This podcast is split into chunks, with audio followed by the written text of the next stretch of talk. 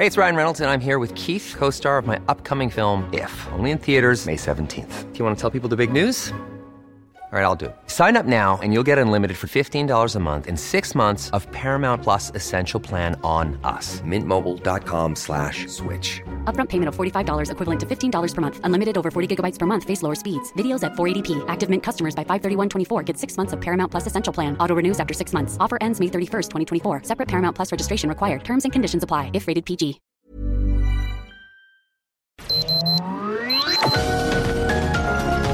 Heraldo Media Group presenta Sergio Sarmiento y Lupita Juárez.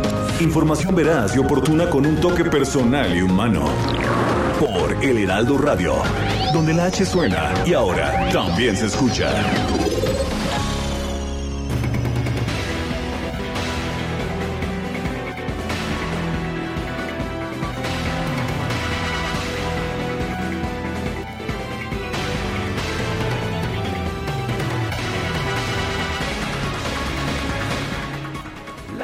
La Sala Superior del Tribunal Electoral del Poder Judicial de la Federación determinó ayer que el último informe del presidente Andrés Manuel López Obrador, el que se llevó a cabo el 30 de marzo, el que se llamaba Primeros 100 días del tercer año de gobierno, eh, sí resultó propaganda gubernamental personalizada, por lo tanto, viola, viola dos artículos de la Constitución.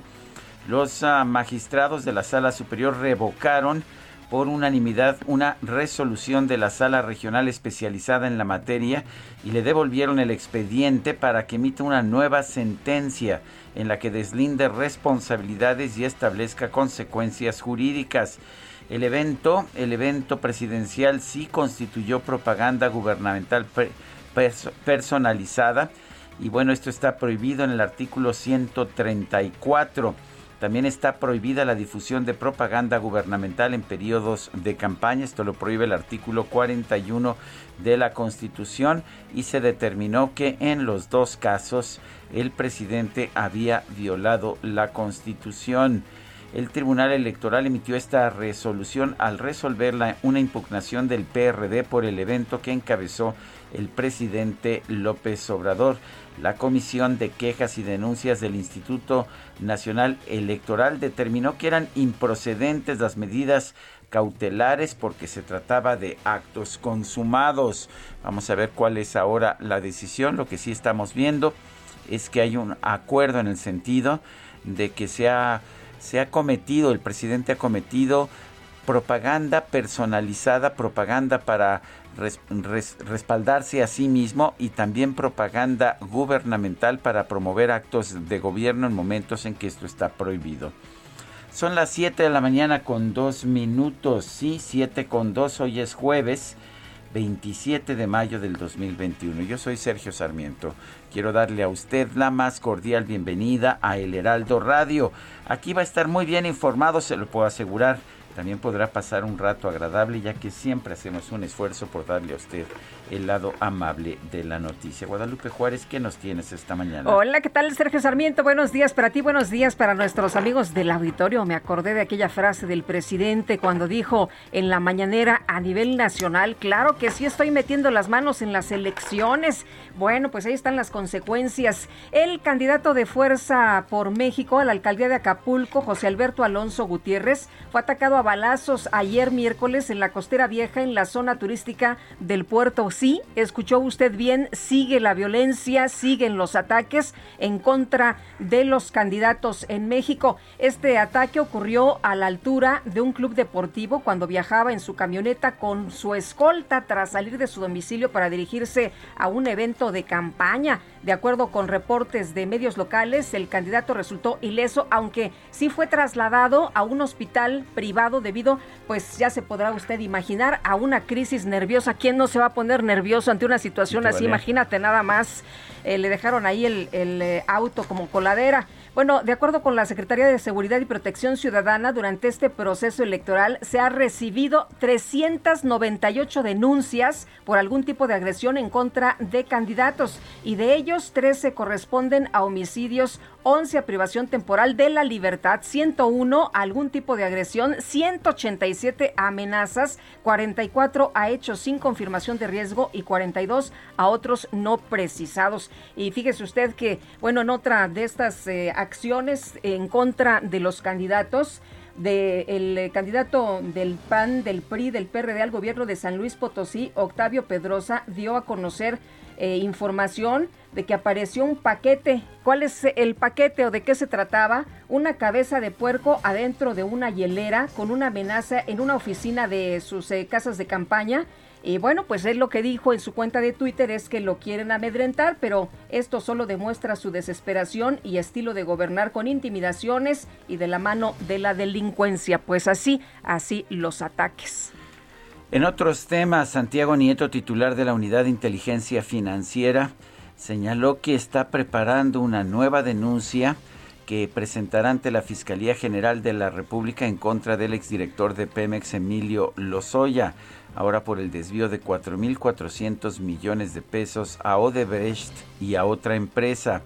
Esto lo dijo en una entrevista el, el titular de la UIF.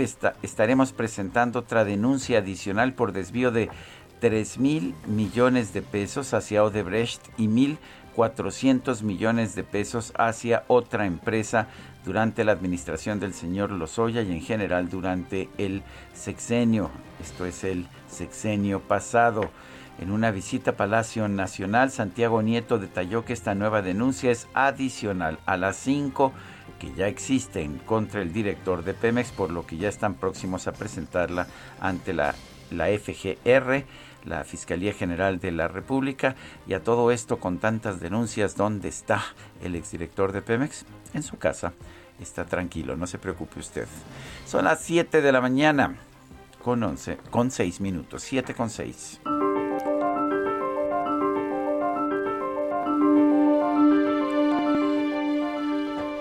Vamos muy bien en nuestra estrategia porque se están atendiendo las causas que originaron la violencia. Vamos muy bien. Andrés Manuel López Obrador, octubre de 2019.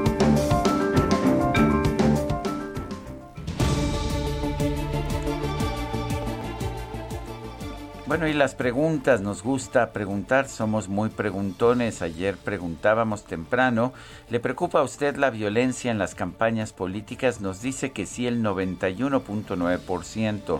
No, es como siempre, 7%. ¿Cuál violencia? 1.1%. Recibimos 3.758 participaciones y esta mañana ya pregunté en mi cuenta personal de Twitter, arroba Sergio Sarmiento. ¿Piensa usted que el presidente viola la equidad electoral con sus conferencias de prensa? Nos dice que sí 94.4%, que no 4.9%. Solo tantito 0.7%. En 37 minutos hemos recibido 1.680 votos. Las destacadas del Heraldo de México.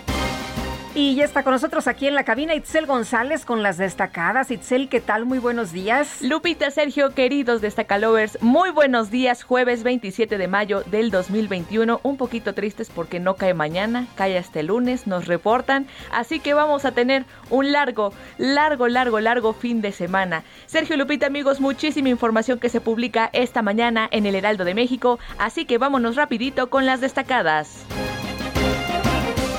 En primera plana, calificación aérea, van 150 millones de pesos para volver a categoría 1. El titular de la Agencia Federal de Aviación Civil, Carlos Antonio Rodríguez Munguía, ve fácil retomar el nivel para septiembre o, en el peor escenario, a finales de año.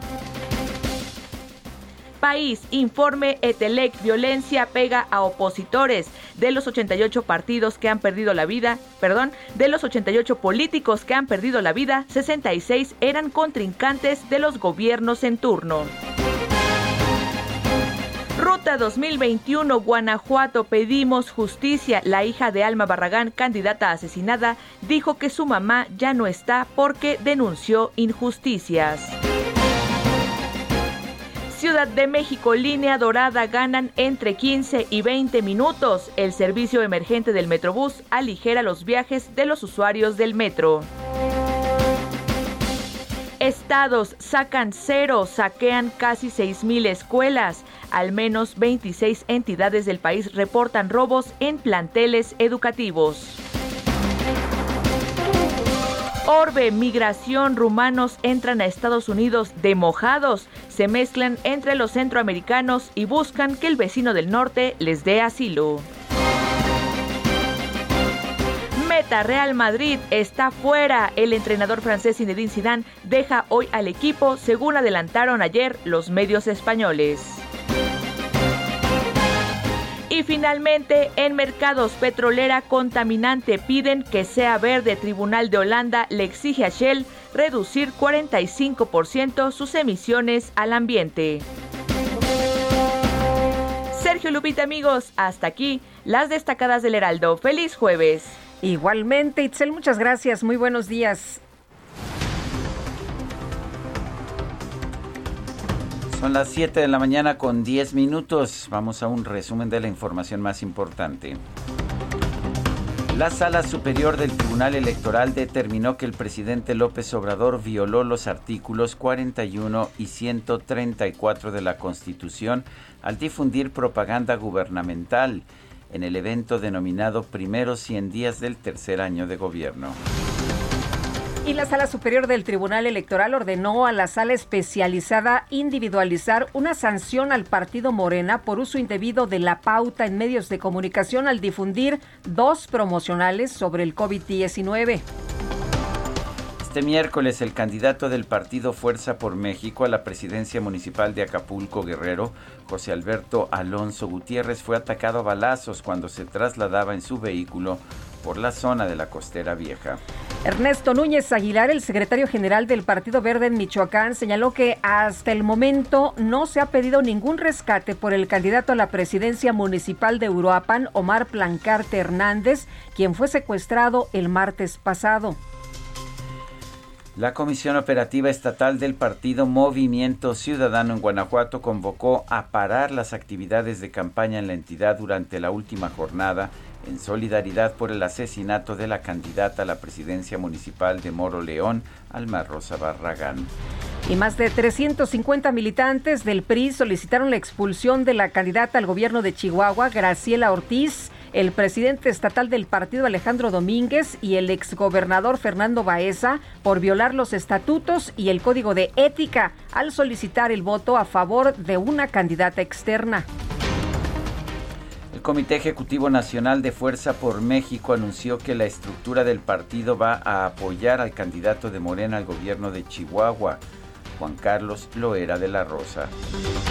Y diputados de Movimiento Ciudadano acusaron a los legisladores de Morena de no acudir a la sesión de este miércoles en la Comisión Permanente del Congreso para evitar debatir sobre la presunta intromisión del presidente López Obrador en el proceso electoral y también el aumento de la violencia política en el país. El coordinador de Morena en el Senado, Ricardo Monreal, anunció que su bancada va a presentar un punto de acuerdo para exhortar al Banco de México que transparente el manejo de las reservas internacionales y la asignación de sus remanentes. La Secretaría del Trabajo habilitó la plataforma del registro de prestadores de servicios especializados y obras especializadas como lo establece la reforma en materia de subcontratación. El Instituto Federal de Telecomunicaciones interpuso una controversia constitucional contra la reforma que crea el Padrón Nacional de Usuarios de Telefonía Móvil. Se le ordena al IFETEL instalar, operar, regular y mantener este mecanismo. Un juez federal rechazó otorgar un amparo a la empresa Altos Hornos de México y la minera del norte en contra del bloqueo que se mantiene en la unidad de, en la unidad de inteligencia financiera sobre algunas de sus cuentas bancarias. El titular de la Unidad de Inteligencia Financiera, Santiago Nieto, anunció que la dependencia está preparando una nueva denuncia ante la Fiscalía General de la República en contra del exdirector de Pemex, Emilio Lozoya, por un presunto desvío de 4.400 millones de pesos. Y ya estaremos eh, próximos por presentar la denuncia correspondiente ante la eh, Fiscalía General de la República para ir completando, este, terminando con ese proceso en lo que corresponde a la Unidad de Inteligencia Financiera. Por supuesto, si la Fiscalía nos otorga el carácter de ofendidos, como siempre lo hemos hecho, estaremos colaborando con la Fiscalía en las audiencias eh, públicas ante los jueces de control para aportar el expertise de la unidad y el conocimiento eh, que tenemos de los casos. Y la primera sala de la Suprema Corte de Justicia confirmó la responsabilidad de 22 funcionarios públicos por el delito de negligencia en el caso del incendio de la guardería ABC de Hermosillo. El gobierno de la Ciudad de México anunció que va a otorgar becas a los menores de edad que sean víctimas directas o indirectas del desplome en la línea 12 del metro. Y el secretario de Obras y Servicios de la Ciudad de México, Jesús Esteban Medina, anunció que se van a necesitar 15 días para determinar 15 días más para determinar si es seguro retomar el servicio en el tramo subterráneo de la línea 12 del metro. Autoridades de los Estados Unidos reportaron la desarticulación de una red de narcotráfico que enviaba drogas del cártel de Sinaloa a diversas organizaciones delictivas en Washington. Este miércoles llegó al hangar de la Guardia Nacional en el Aeropuerto Internacional de la Ciudad de México el director de la Agencia Central de Inteligencia de los Estados Unidos, William Burns, para sostener una reunión con el canciller Marcelo Ebrard. La Secretaría de Comunicaciones y Transportes solicitó una reunión urgente con representantes de la Administración Federal de Aviación de los Estados Unidos para abordar el tema de la degradación de la calificación de seguridad aérea de México. Y el secretario de Turismo, Miguel Torruco, anunció que los asistentes al próximo Tianguis Turístico Mérida 2021 deberán contar con una prueba negativa de COVID-19. La Secretaría de Salud Federal informó que este miércoles se registraron 272 muertes por COVID-19 en México, con lo que se llegó a la cifra de 222.232 decesos. El subsecretario de Prevención y Promoción de la Salud, López Gatel, informó que en México ya se han aplicado 34.878.675 vacunas contra el COVID-19. La Unión Europea denunció formalmente a la farmacéutica AstraZeneca por violación flagrante de su contrato de compra de vacunas contra el COVID-19. Y por otra parte, la Administración de Medicamentos y Alimentos de los Estados Unidos autorizó el uso de emergencia de un fármaco para tratar el COVID-19 desarrollado por las empresas de, Glaxo, de GlaxoSmithKline y de Vir Biotechnology. El presidente de los Estados Unidos, Joe Biden, pidió a los funcionarios de inteligencia de su país que redoblen sus esfuerzos para investigar los orígenes del COVID-19 sin descartar la posibilidad de que el virus se haya producido en un laboratorio. Y ahora que hizo esto Joe Biden, ¿qué cree usted? Facebook, que había censurado cualquier post, cualquier ah, información o cualquier afirmación de que el virus pudiera provenir de un laboratorio, y a partir de ayer decidió eliminar esta prohibición, esta censura. Bueno, y en información de los deportes, el Villarreal de España se proclamó campeón de la UEFA Europa League tras vencer en tanda de penales al Manchester United.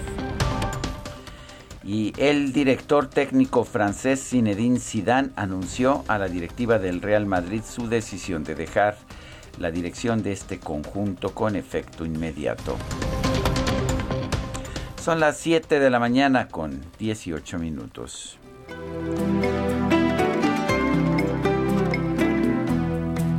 El reloj de cuerda suspendido, el teléfono desconectado, en una mesa dos copas de vino y a la noche se le fue la mano.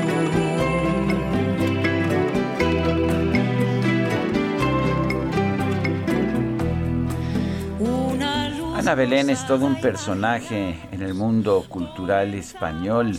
María del Pilar Cuesta Acosta, ese es su nombre, su nombre real, su nombre artístico, Ana Belén. Nació en Madrid el 27 de mayo de 1951 está cumpliendo 70 años y bueno, es una mujer que ha tenido éxito como cantante, aquí la estamos escuchando, pero también ha sido una actriz excepcional, creo que de hecho ha tenido más impacto como actriz y también ha sido directora española, directora de cine.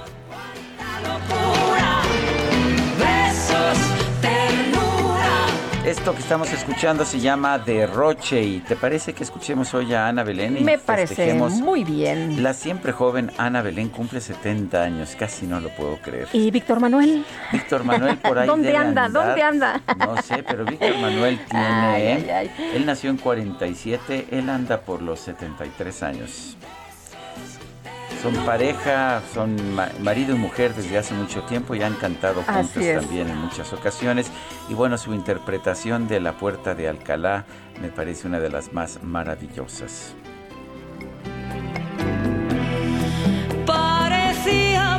Parecíamos dos y no nos quisiéramos quedar otro ratito con la música, pero, el, deber llama. ¿Ah, el deber llama. Será absolutamente indispensable y necesario. Me parece que sí, porque es información para nuestros amigos del auditorio. Ya está listo Gerardo Galicia desde muy temprano recorriendo las calles. ¿Y qué te has encontrado, Gerardo? Cuéntanos.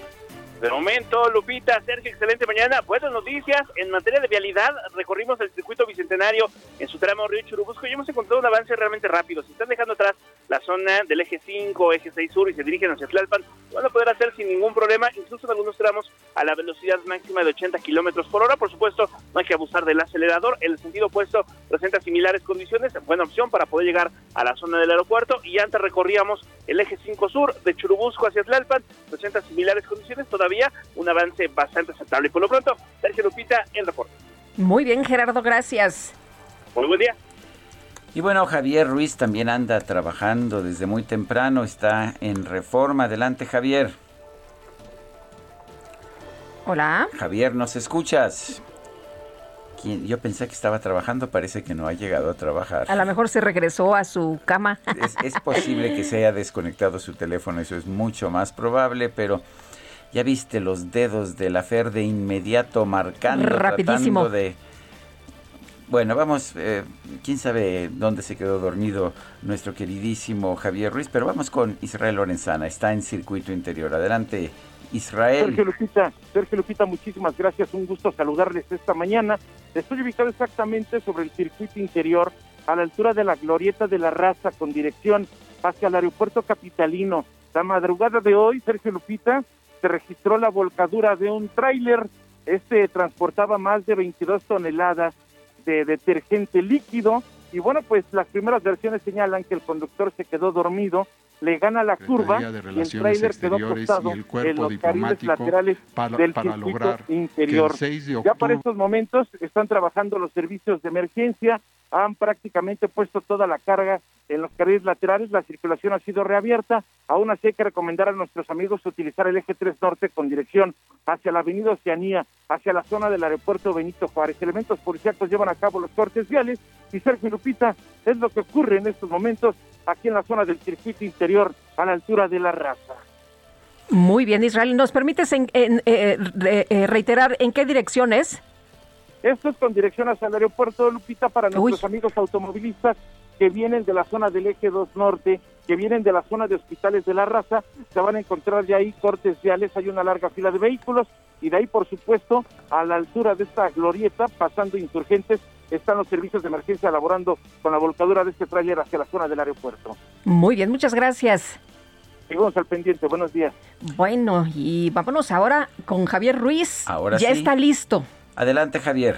Hola Lupita, Sergio, ¿qué tal? Excelente mañana. Tenemos información ahora del Paseo de la Reforma, donde también tenemos problemas viales, al menos para quien se desplaza de la zona del circuito interior y esto para llegar hacia la avenida de los insurgentes. Esperando insurgentes, el avance mejora en dirección hacia Juárez o más adelante para continuar a la avenida Hidalgo. El sentido opuesto pues también con rezagos justamente llegando al entronque con la calzada general Mariano Escobedo, en lo que corresponde a la avenida de los insurgentes, atentamientos que son provocados por la operación de semáforos a partir del eje 2 norte y esto para llegar a Reforma o más adelante sin problemas para llegar al entronque con la avenida Chapultepec y finalmente Chapultepec también ya con rezagos una vez que se deja atrás el 1 poniente de la avenida Bucareli y esto en dirección hacia la avenida Lieja. De momento, Lupita Sergio, el reporte que tenemos. Gracias, Javier. Estamos atentos, buenos días. Hasta luego, muy buenos días. Son las 7 de la mañana con 24 minutos. Nuestro número, mándenos mensajes de WhatsApp 55 20 10 96 47, ¿sí? 55 20 10 96 47. Guadalupe Juárez y Sergio Sarmiento estamos en el Heraldo Radio. Regresamos en un momentito. Si supiera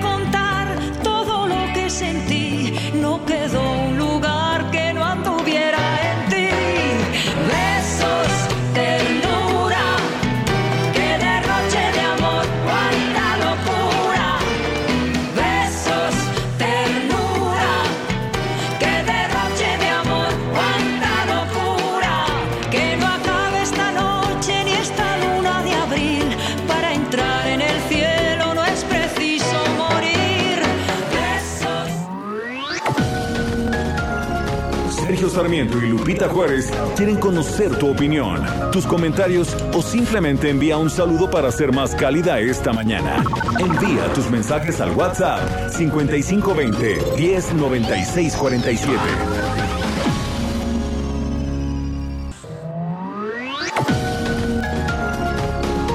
Continuamos con Sergio Sarmiento y Lupita Juárez por El Heraldo Radio.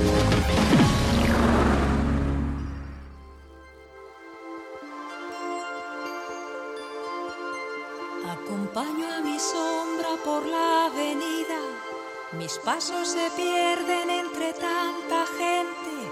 Busco una puerta, una salida, donde convivan pasado y presente.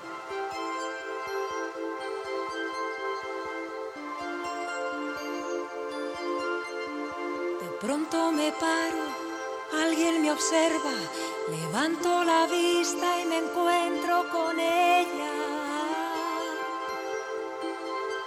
Y ahí está, ahí está, ahí está, ahí está viendo pasar el tiempo, la puerta de Alcalá.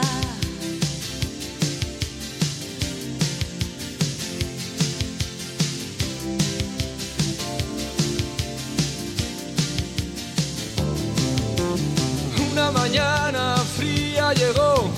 Carlos III con aire insigne se quitó el sombrero.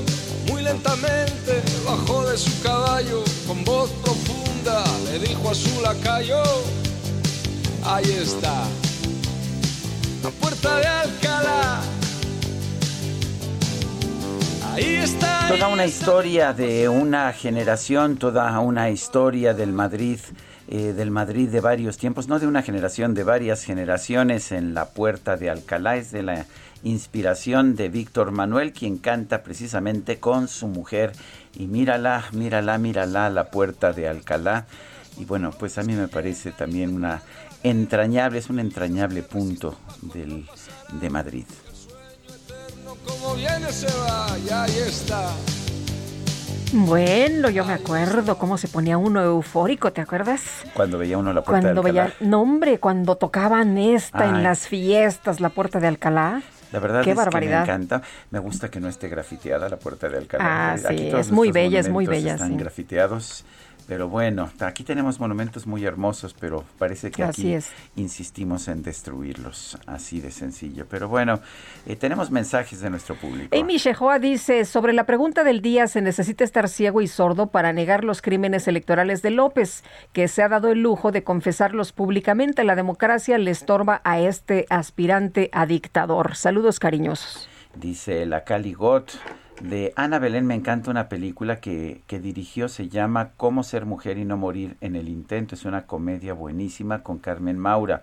Trata de la vida de una periodista y todo lo que afronta por ser mujer, trabajadora, ama de casa, esposa, etcétera. Es de los 90, hace años la vi en cable y no la he podido encontrar. Es una gran película. Este, eh, esta de cómo ser mujer y no morir en el intento es de, es de una novela de una novela de Carmen Rico Godoy eh, y vale la pena también leer la novela.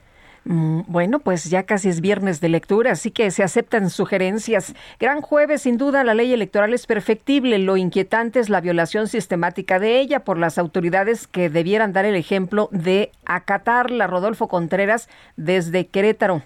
Dice otra persona que no nos da su nombre, el crimen está acabando con políticos, democracias, familias, paz con este país y los obligados por la Constitución y a los obligados por la Constitución les vale. Bueno, y ayer fue velado el cuerpo de Alma Barragán, la candidata de Movimiento Ciudadano, que fue asesinada cuando realizaba un mitin en la colonia La Manguita, allá en Guanajuato. Y Gabriela Montejano, nos tienes toda la, la información, te escuchamos, adelante. Hola, ¿qué tal? Muy buenos días. Pues sí, fue velado el cuerpo de Alma Barragán, la candidata de Movimiento Ciudadano, que fue asesinada cuando realizaba un mitin en la colonia La Manguita. El día de ayer los restos de la candidata llegaron a Moroleón para, para ser recibidos por sus simpatizantes y familiares y bueno, pues el día de hoy se tiene programado una ceremonia religiosa a las 11 de la mañana para después sepultarla. Sin embargo, ni el gobernador Diego Sinué Rodríguez Vallejo, quien solo mandó un mensaje por Twitter después de, del incidente de violencia, ni el dirigente estatal de MC, Rodrigo González, ni el fiscal general Carlos Amarripa han emitido un mensaje formal ante el crimen registrado en la víspera de la elección del 6 de junio. En el cuerpo de Alma pues fue velado en la comunidad de En medio de la incertidumbre y especulaciones sobre el móvil de su asesinato. A través del reporte de incidencias diarias, ayer la Fiscalía confirmó que fueron cuatro las personas que estaban en el mitin y que resultaron lesionadas. Dos de ellos son menores de edad, aunque no se confirmó la edad de estos menores, solamente se precisó que una mujer de 25 años, dos menores de edad y un hombre de 50 años de edad fueron los que resultaron lesionados. También, Sergio Lupita, les comento que ayer, pues, un nuevo incidente de violencia también llamó la atención aquí en el estado de Guanajuato porque ayer se informaba por parte de militantes del Partido Verde Ecologista que la candidata Saraí Figueroa Ramírez, ella es aspirante al distrito 22 por el Partido Verde Ecologista en, en en el municipio de Acámbaro, fue víctima de un ataque a balazos. Afortunadamente ella resultó ilesa. Sin embargo, sí se envió incluso ya avanzada la, la noche una, un comunicado por parte del Partido Verde en donde pues dicen que la violencia preocupa en esta jornada electoral y pues hacen un llamado a las autoridades para eh, garantizar la seguridad de todos los candidatos y candidatas en la entidad. Ese es el, el reporte desde el estado de Guanajuato. Muy bien, Gabriela, muchas gracias. Buenos días. Muy buen día. Hasta luego, pues sí, sigue la violencia en diferentes estados del país, lo hemos reportado a lo largo de estos días y parece que se está eh, incrementando ya en estos eh, últimos, que son 10 días que faltan para la jornada electoral del 6 de junio. Y por cierto, fíjate que hubo declaraciones, el día de hoy se publica una nota en el periódico El Heraldo de la hija de esta candidata en Moroleón, de Alma Barragán. Y bueno, lo que dice la hija es, somos una familia de paz, nunca hemos hecho daño a nadie. Regularmente esto sucede en nuestro municipio y asesinatos, no hay control. Por eso mi mamá no está hoy, porque denunció e hizo públicas las injusticias. Esto fue lo que comentó. Y bueno, dijo que pues pide justicia y que va a poner toda su confianza en que van a investigar a fondo. Consideró que los eh, homicidas actuaron sin piedad al perpetrar el atentado en un evento donde también hubo dos personas heridas. Y fíjate, Sergio, lo que me llama mucho la atención de esta declaración, lo que dice, lo que dice la hija de Alma Barragán. Había niños, mujeres, familias. Pudo haber sido una catástrofe porque pues ellos llegaron y dispararon, ¿no? Pero aquí es eh, bien interesante lo que, lo que comenta su hija. Dice, le agradezco a mi madre porque yo la vi cuando volteó y se dio cuenta que el daño iba hacia nosotros, iba a ser mayor y se regresó hacia ellos, hacia los agresores, es decir, no se escondió entre la gente, no se fue eh, ahí a, proteger entre la gente que, que estaba reunida, sino que se regresó porque dice su hija, pues vio que si disparaban para acá hubiera sido terrible. Mi madre actuó como una heroína frente a estas personas sin corazón. Esto fue lo que contó entre lágrimas y el cuerpo de Alma Barragán, como ya nos explicaba nuestra compañera corresponsal. Eh, Gabriela Montejano, pues eh, será sepultado al mediodía de este jueves. Bueno, y en Acapulco, la candidata de Morena a la alcaldía, Belina López Rodríguez, denunció que hombres armados están amenazando a los pobladores del puerto para que no vayan a sus actos de campaña. Dice ella que en todas las colonias nos amenazan con armas, nos amenazan, le llegan a nuestros líderes y les dicen tú no debes asistir al evento de Avelina porque si asistes ya sabes lo que te va a pasar. Eso es lo que pues ha señalado eh, es lo que ha señalado esta candidata a la alcaldía de Acapulco. Dice que las, los, amenazan en casi todos los lugares. Señala que en la Clemencia Figueroa, la colonia Clemencia Figueroa, hay un tipo armado que si llega Belina, que dijo que si llega, llegaba Belina no iba a permitir que se hiciera la reunión y así han encontrado muchísimos incidentes en sus intentos por llevar a cabo su campaña. Vale la pena señalar que por supuesto cualquier amenaza es un delito, pero tratar de impedir actos de campaña es un delito electoral también. Bueno, y el candidato del PRI por el municipio de San Fernando, Tamaulipas, Jesús Galván, sufrió junto con su comitiva un ataque armado en el ejido Francisco Villa, donde, donde realizaron un mitin proselitista. San Fernando, ¿se acordará usted donde fueron asesinados un montón de migrantes? Bueno, pues no, no para la violencia y el aspirante a la alcaldía acusó que el ataque era directo, ya que los pistoleros los estaban esperando y que por fortuna las cosas no pasaron a mayores. Los agresores viajaban en una camioneta eh, y en la persecución les dispararon. San Fernando es el municipio donde pues el mundo puso sus ojos luego de aquella matanza de 72 migrantes ocurrido en 2010, así como el hallazgo de cientos de cadáveres en fosas clandestinas que fueron víctimas por la lucha territorial entre el cártel del Golfo y de los Zetas. Y bueno, vuelve a ser noticia por este ataque al candidato del PRI, el eh, pues candidato Jesús Galván. Bueno, después de las presuntas ah, después de las presuntas amenazas que recibió para dejar la contienda, la candidata al gobierno de Valle de Bravo por la coalición PRI-PAN-PRD, eh, Sudikey Rodríguez Núñez, reapareció públicamente ante sus simpatizantes. José Ríos nos tiene la información. Adelante.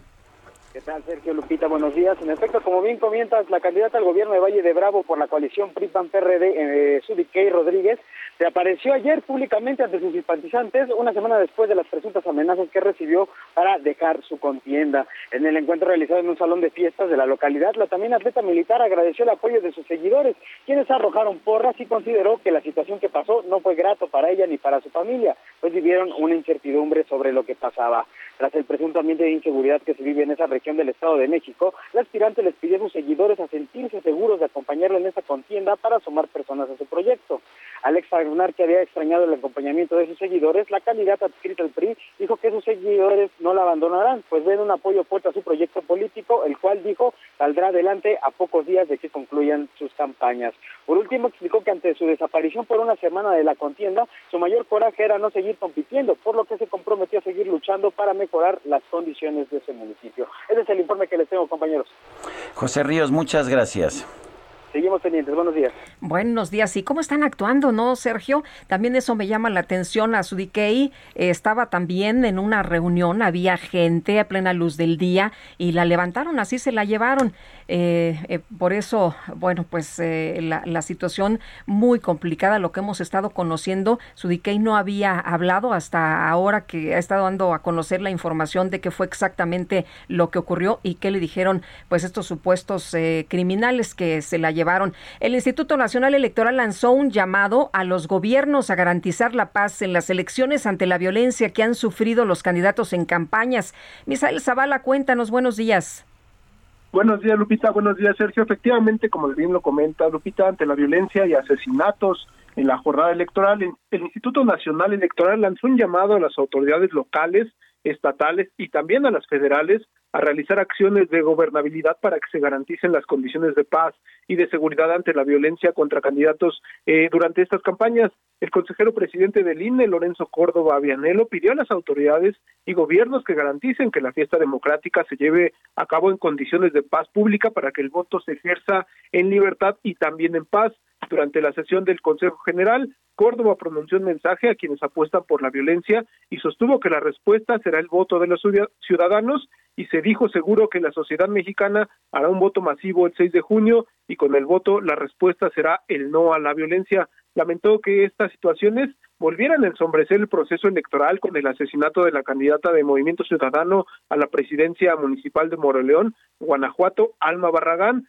Detalló que desde septiembre pasado aspirantes, candidatos, dirigentes partidistas de distinto nivel, pero principalmente en el ámbito municipal, han sido atacados por el crimen organizado, así lo dijo él. Córdoba habló también a nombre del Consejo General y condenó la violencia y la barbarie. El presidente del INE lamentó todos los crímenes ocurridos y cada una de las amenazas, ataques y violencia en campañas que incurren en el proceso electoral para crear zozobra y buscan cerrar el paso de candidatos a impedir la participación ciudadana. Los demás consejeros del INE, Sergio Lupita, también se sumaron a esta condena, también representantes de partidos políticos, a la condena a la violencia y asesinatos a los candidatos de todos los colores partidistas. Hasta aquí la información.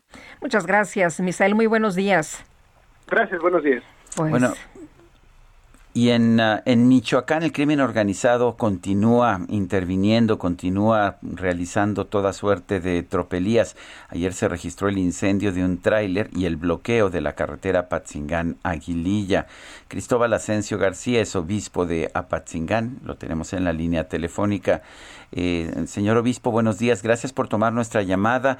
Pues parece que de nada han servido eh, las peticiones de la población, del propio nuncio apostólico, eh, de nada sirve. Seguimos viendo una situación muy complicada ya en, pues en, en la zona de, de Aguililla, en casi todo Michoacán. ¿Qué, qué nos puede decir?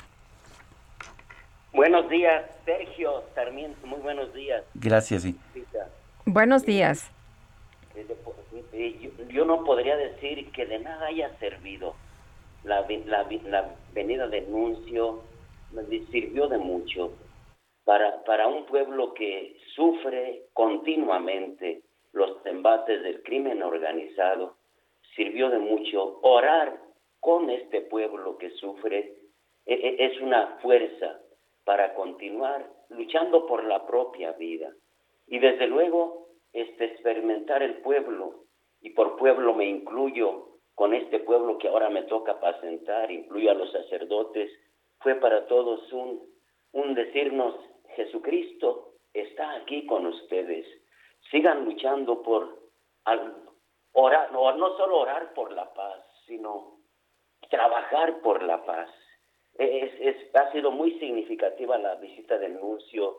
Estamos muy agradecidos con Dios y, y desde luego el pueblo sigue sufriendo, como bien lo has dicho, sigue sufriendo los embates. Yo soy testigo cada día y no puedo callar ante, este, ante estos hermanos que sufren injustamente, puedo decirlo. Hay pe- personas que están sufriendo injustamente y, y desde luego haciendo la llamada a nuestro gobierno a qui- competente, a quien le compete, a, a que revise las estrategias, revise las estrategias, porque de otra manera creo que estamos exponiendo al pueblo a ser exterminado. Desgracia, De ese tamaño, señor obispo, a ser exterminado. hay, hay pueblos, comunidades que, que, ya no existen o dejaron de existir. Ese tema. Hablo de una comunidad, por ejemplo, San José de Chila, comunidad pequeña, pero eh, este que llegó un momento de que había tres o cuatro familias. Eh, ahora empiezan un poco a regresar, pero pueblos exterminados, desde luego, yo veo a Aguililla cómo está sufriendo, eh, este, cómo siguen buscando salir las familias, eh, buscando el asilo de pueblos con más seguridad, Eh, el aguaje casi exterminado, casi exterminado. Eh, tengo ahí mis sacerdotes todavía luchando por hacer comunidad y llevar desde la palabra de Dios, desde la Eucaristía, llevar la fuerza al resto de este pueblo en exterminio, llevando, llevando la fuerza de Dios. Desde luego, eh, la situación es grave. Yo este, he hecho esta llamada a, nuestros gobernantes que revisen las estrategias. E, este, desde luego, para ser, para ser sensibles a un pueblo que sufre, es necesario estar cerca, estar cerca para ser sensible y buscar. No tenemos la varita mágica, yo entiendo, ni, ni nuestros gobernantes competentes, no tenemos la varita, nadie, menos a, quienes no nos toca buscar estrategias eficaces. Yo hablo desde la realidad, desde la realidad que estamos viviendo eh, y hablo de, de, cambio de estrategias porque, porque veo que no avanzamos en la consecución de la paz. Y veo cómo mi pueblo sufre, muere y desde luego sufre persecución. E, esto es, difícil y desde luego yo en contacto con, con eh, generales aquí eh, veo que, que, es posible al escucharles, veo que, veo que es posible hacer algo diferente. Y desde luego gracias por poner sus ojos en un pueblo que sufre, en, una, en comunidades que, creo que podrían estar de manera diferente. Señor obispo, el presidente de la República ha dicho que pues eh, estamos muy bien, que se están atendiendo las causas que originaron la violencia. Eh, ¿Usted cree que esto es así o para Aguililla la situación es totalmente diferente? ¿Sí se están atendiendo las causas que originaron la violencia? ¿Sí ve usted ahí participación del gobierno federal atendiendo todo esto? Alguna participación, sin dudar, sin duda alguna, la existe. Eh, y se habla de incrementar el bienestar con apoyos, eh, con apoyos más constantes, de forma diferente, pero ¿cómo, cómo realizar programas de bienestar si, si, si no se puede llegar y si, y si reina la inseguridad?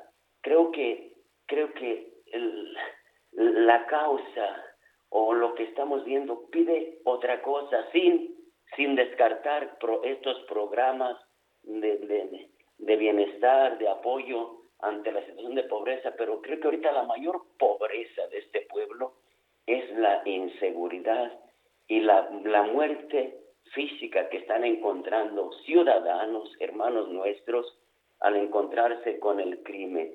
Esta situación de inseguridad, entonces yo creo que primero habría que solucionar lo más, lo urgente y después lo otro. Después yo creo que eh, eh, es posible en la medida que que, como que las fuerzas que sí existen aquí, pero, pero no actúan de acuerdo a lo que ellos podrían realizar. Así lo he escuchado de varios elementos y de autoridades aquí locales. Entonces, creemos que algo diferente podría ser. Muy bien. Pues yo quiero agradecerle, señor obispo Cristóbal Asensio García, obispo de Apatzingán, el haber conversado con nosotros esta mañana. Gracias por fijarse no solo en, en, los pueblos que van adelante en una situación diferente, sino en el pueblo que sufre. Para mí es Cristo sufriente en cada uno de estos hermanos. Y mi llamado es siempre a la conversión, a todos, desde mi misión como pastor, no dejo de llamar a mis hermanos que están organizando este crimen y haciendo sufrir a sus hermanos, a que revisen y cambien su actitud, su vida. Es posible algo diferente. Es posible algo diferente. Creo que eh, eh, lo, con, con, la ayuda de Dios, porque también no solamente buscamos sino también invitar a la comunidad a orar. He iniciado una campaña del resto del Santo Rosario el día 13 de este mes, Día de Nuestra Señora de Fátima, y estamos en este camino de animar a todas las personas de esta diócesis a que recemos todo el día el Santo Rosario eh, pidiendo por la paz a nuestra Madre Santísima y desde luego orar pero también actuar desde, desde lo que nos compete. Muchas gracias, señor obispo Cristóbal Asensio García. Son las 7.53. Bueno, en la conferencia de prensa a través de la Oficina de Naciones Unidas de Servicios para Proyectos, México ha adquirido 730 claves de medicamentos y material de curación por un monto de 43.278 millones de pesos. Bueno, se habló de que se ha ahorrado eh, un montón de dinero, de que se están haciendo las cosas bien en materia de medicamentos, aunque mucha gente se queja de la falta de medicinas. Pero vamos a escuchar parte de lo que se dijo. ¿Qué se compró con el mecanismo de UNOPS? A la fecha se han adjudicado con la UNOPS un total de 730 claves de medicamentos y material de curación. Participaron 171 empresas de 17 países y resultaron ganadoras 144 empresas de siete países. Se trata de medicamentos, como se puede ver en el, en el cuadrado derecho, de alta especialidad, alto consumo, oncológicos, enfermedades infecciosas, cardiología, VIH, neurología, hematología, endocrinología, etcétera. Un monto de 43.278 millones de pesos para un volumen de 724 millones de piezas ya adquiridas. Es importante decir que dicho monto ya pagado a la UNOPS de 43 mil millones de pesos representa el 75.6% de la operación total. Bueno, pues es la voz del secretario de Salud, Jorge Alcocer, que hoy estuvo en la mañanera. Nosotros regresamos.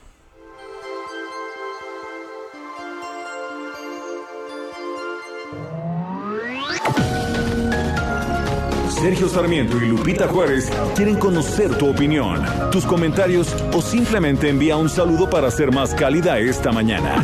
Envía tus mensajes al WhatsApp 5520 109647.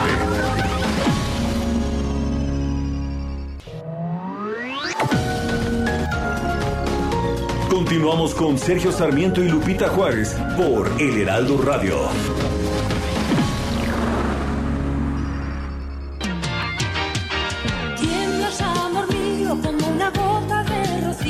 María del Pilar Cuesta Acosta, más conocida por su nombre artístico Ana Belén, es una cantante, actriz y directora española que nació un día como hoy, de 1951, en Madrid. En 1964 grabó sus primeras canciones y fue conocida en las emisoras musicales como Nueva Niña Prodigio. A los 13 años protagonizó la película Sampo y yo, dirigida por Luis Lucía y de cuya protagonista tomó el nombre artístico. A partir de 1970 comenzó a desarrollar una intensa carrera teatral, musical, cinematográfica y televisiva, siendo considerada una de las principales figuras del momento en España. En su larga trayectoria artística cuenta con más de 40 películas, 30 obras de teatro y más de 35 discos. Es reconocida por éxitos como El hombre del piano, Toma el vaso y le tiemblan las manos. Derroche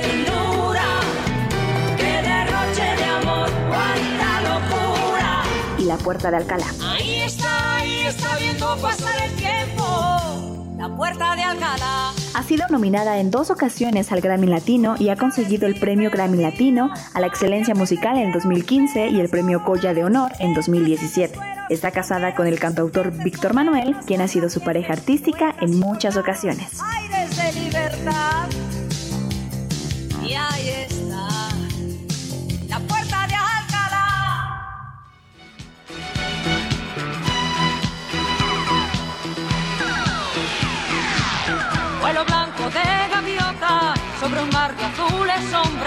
Te pareces a mis sueños, nunca tienen final. En la larga noche anclados, cuando apenas respiramos, construyendo contra el odio nuestra libertad. Nuestra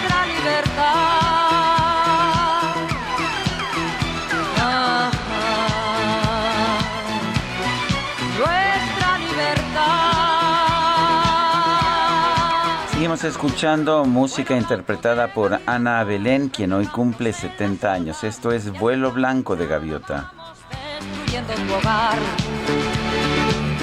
Bueno, y tenemos mensajes esta mañana. Oye, fíjate que nos escribe eh, una persona del auditorio y dice, de pésimo gusto que me despierten a esta hora 3.51 AM llamando a mi casa con una grabación de la candidata Paula Soto. ¿De dónde sacaron mis datos personales? Y Alberto Albarrán dice que a él también le llamaron, pero a su celular y dice, después de interrumpir mi sueño a las 3 de la mañana con llamadas electorales de candidatos, necesito de un buen café express doble con cara de triple.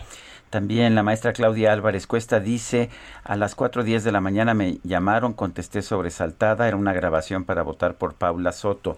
Vale la pena señalar, no sé de dónde estén saliendo estas llamadas, pero usualmente cuando se hacen estas llamadas por la madrugada son los enemigos, son los rivales los que hacen las llamadas, pues con la idea de que si te despiertan con una grabación de Paula Soto, pues ya no vas a votar por pues te va a caer bien gorda Paula Soto, ¿no? Efectivamente. Entonces yo lo que les digo es eh, a las personas, por supuesto, que, que, vale la pena, hay que estar enojados, pero yo tengo serias dudas de que estas llamadas vengan de, la, de la campaña. Hay que estar atentos, no, no creo que, que sea del equipo, no, no serían tan tontos como para fregar a la gente en la madrugada. Lo que hemos visto en el pasado es que con en enorme frecuencia estas llamadas que se realizan en la madrugada son, uh, son realizadas por los rivales.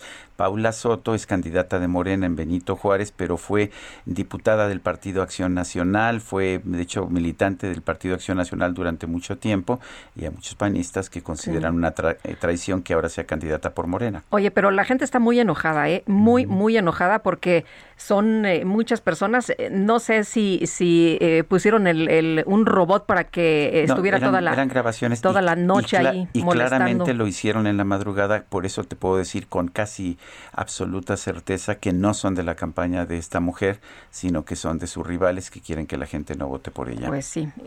Eh, bueno, también eh, otro, eh, otro mensaje, Salvador Radilla, dice Sergio Lupita, muy buenos días. El 8 del presente mes se aplicó en Acapulco la segunda dosis de la vacuna Sinovac para adultos mayores. Lo malo es que muchas personas no alcanzamos porque fueron insuficientes. Mi pregunta a quien corresponda, ¿cuándo habrá otra etapa de vacunación para nosotros mayores de 65 años? Saludos y muchas gracias. Pues no que ya se había aplicado a todos los adultos mayores, que ya se había terminado. Pues parece que no. Ahí está. Así es. Y, y si hay dudas, ¿qué pasa si no logras llegar? Supuestamente te dicen que hay otros momentos en que puedes ir, pero pues yo no he sabido que te digan, bueno, a ver, los mayores de 65, los mayores de 60 pueden ir en tales fechas y no alcanzaron. Eh, simple y sencillamente no se está haciendo. A lo mejor te dicen, eh, vayas a Estados Unidos que ahí lo vacunan gratis y lo vacunan sin importar la edad, pero bueno. Eh, dice otra persona, tengo la percepción de que el presidente, a pesar de militarizar el país, ha decidido no mover el avispero del crimen organizado. El resultado me parece el mismo que en los sexenios anteriores. Muchos crímenes y la impunidad a todo lo que da. Soy Luis González. Y Juan Carlos Ansúrez, hola, buenos días, Lupita y Sergio. Saludos desde Naucalpan y vamos con toda la actitud para estar en la casilla. Vayan a votar. Bueno, pues qué bueno, ¿no? Muchos ciudadanos ya listos, ya preparados, ya tomaron sus cursos para estar ahí como funcionarios de casilla. Son las 8 de la mañana con 6 minutos. Nueva ruta a Bogotá saliendo de Ciudad de México. Vuela desde 42 dólares. Viva Aerobús. El pronóstico del tiempo. Sergio Sarmiento y Lupita Juárez.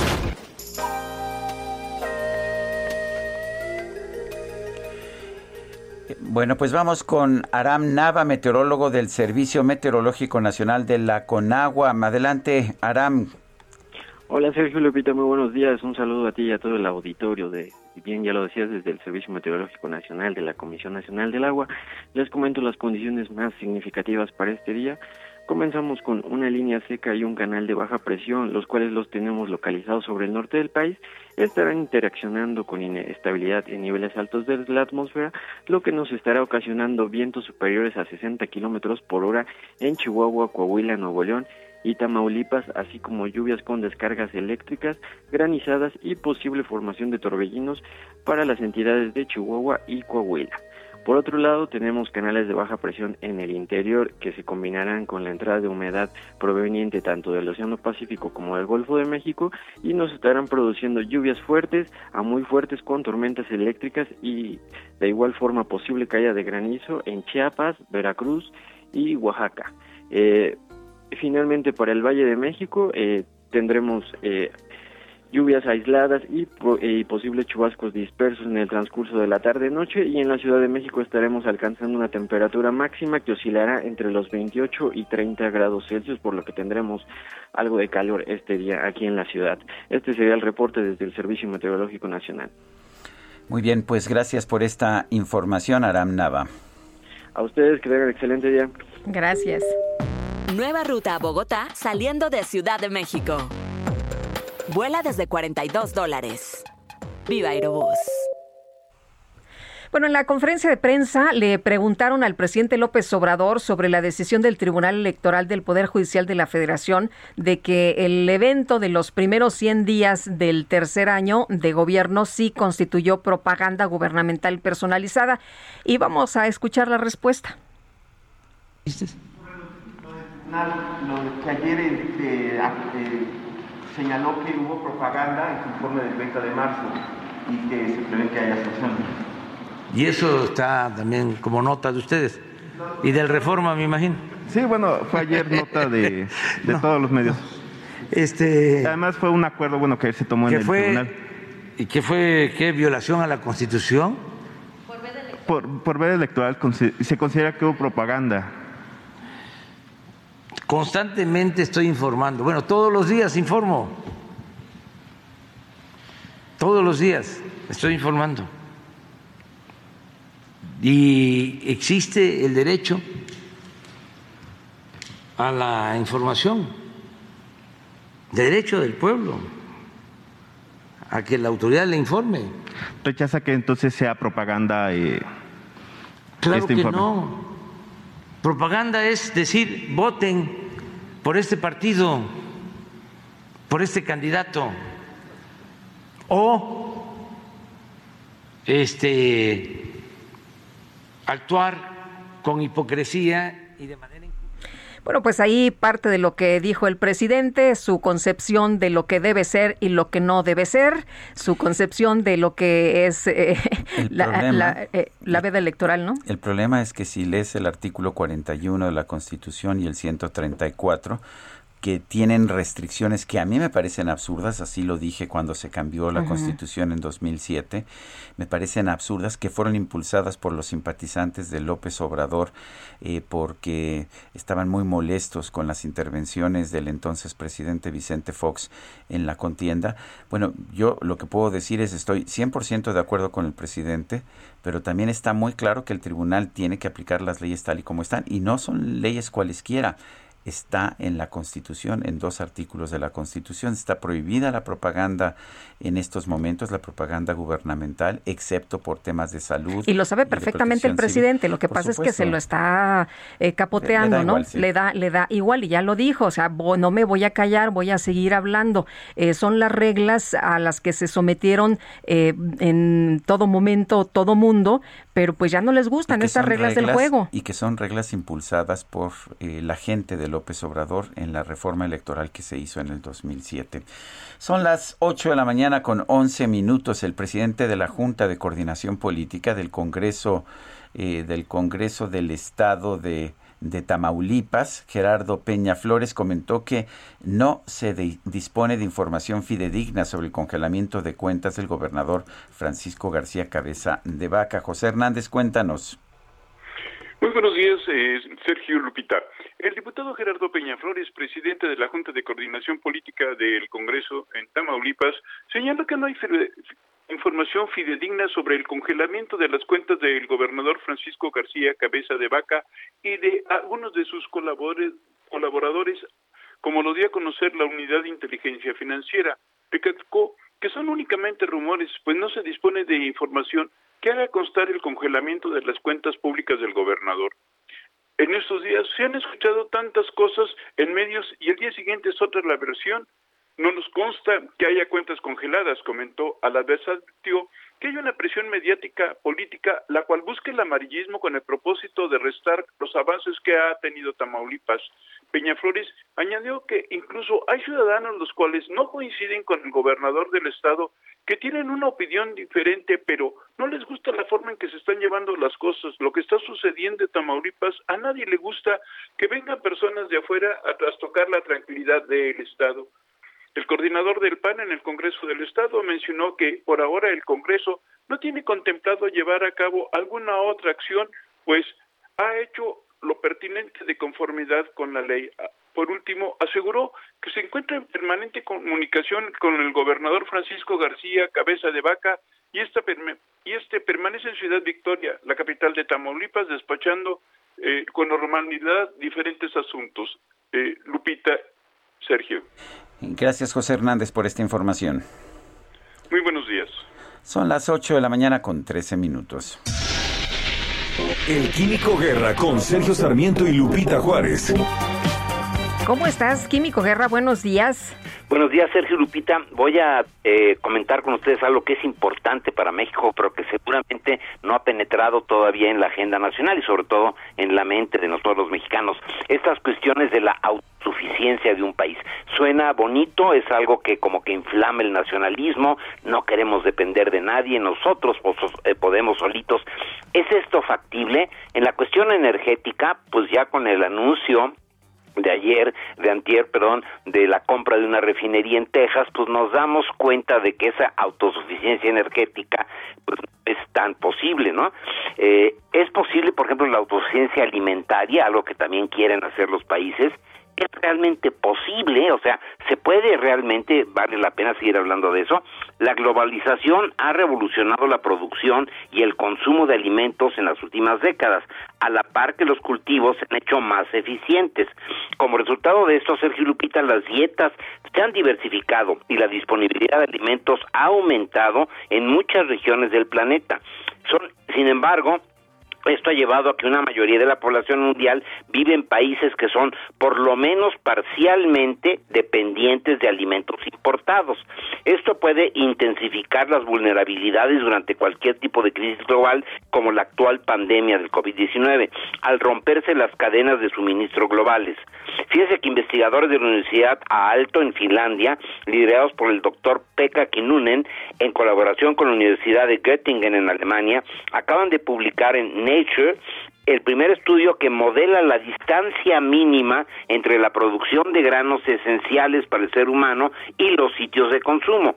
Este estudio incorporó el modelo de seis grupos que resultan clave para los humanos, cereales de clima templado como el trigo, el arroz, el maíz, semillas tropicales como el sorgo, raíces tropicales como la cazaba. Eh, los investigadores modelaron globalmente las distancias entre la producción y el consumidor, tanto para las condiciones normales y escenarios donde las cadenas productivas se vuelven más eficientes debido a la reducción de desperdicios y métodos agrícolas más eficientes.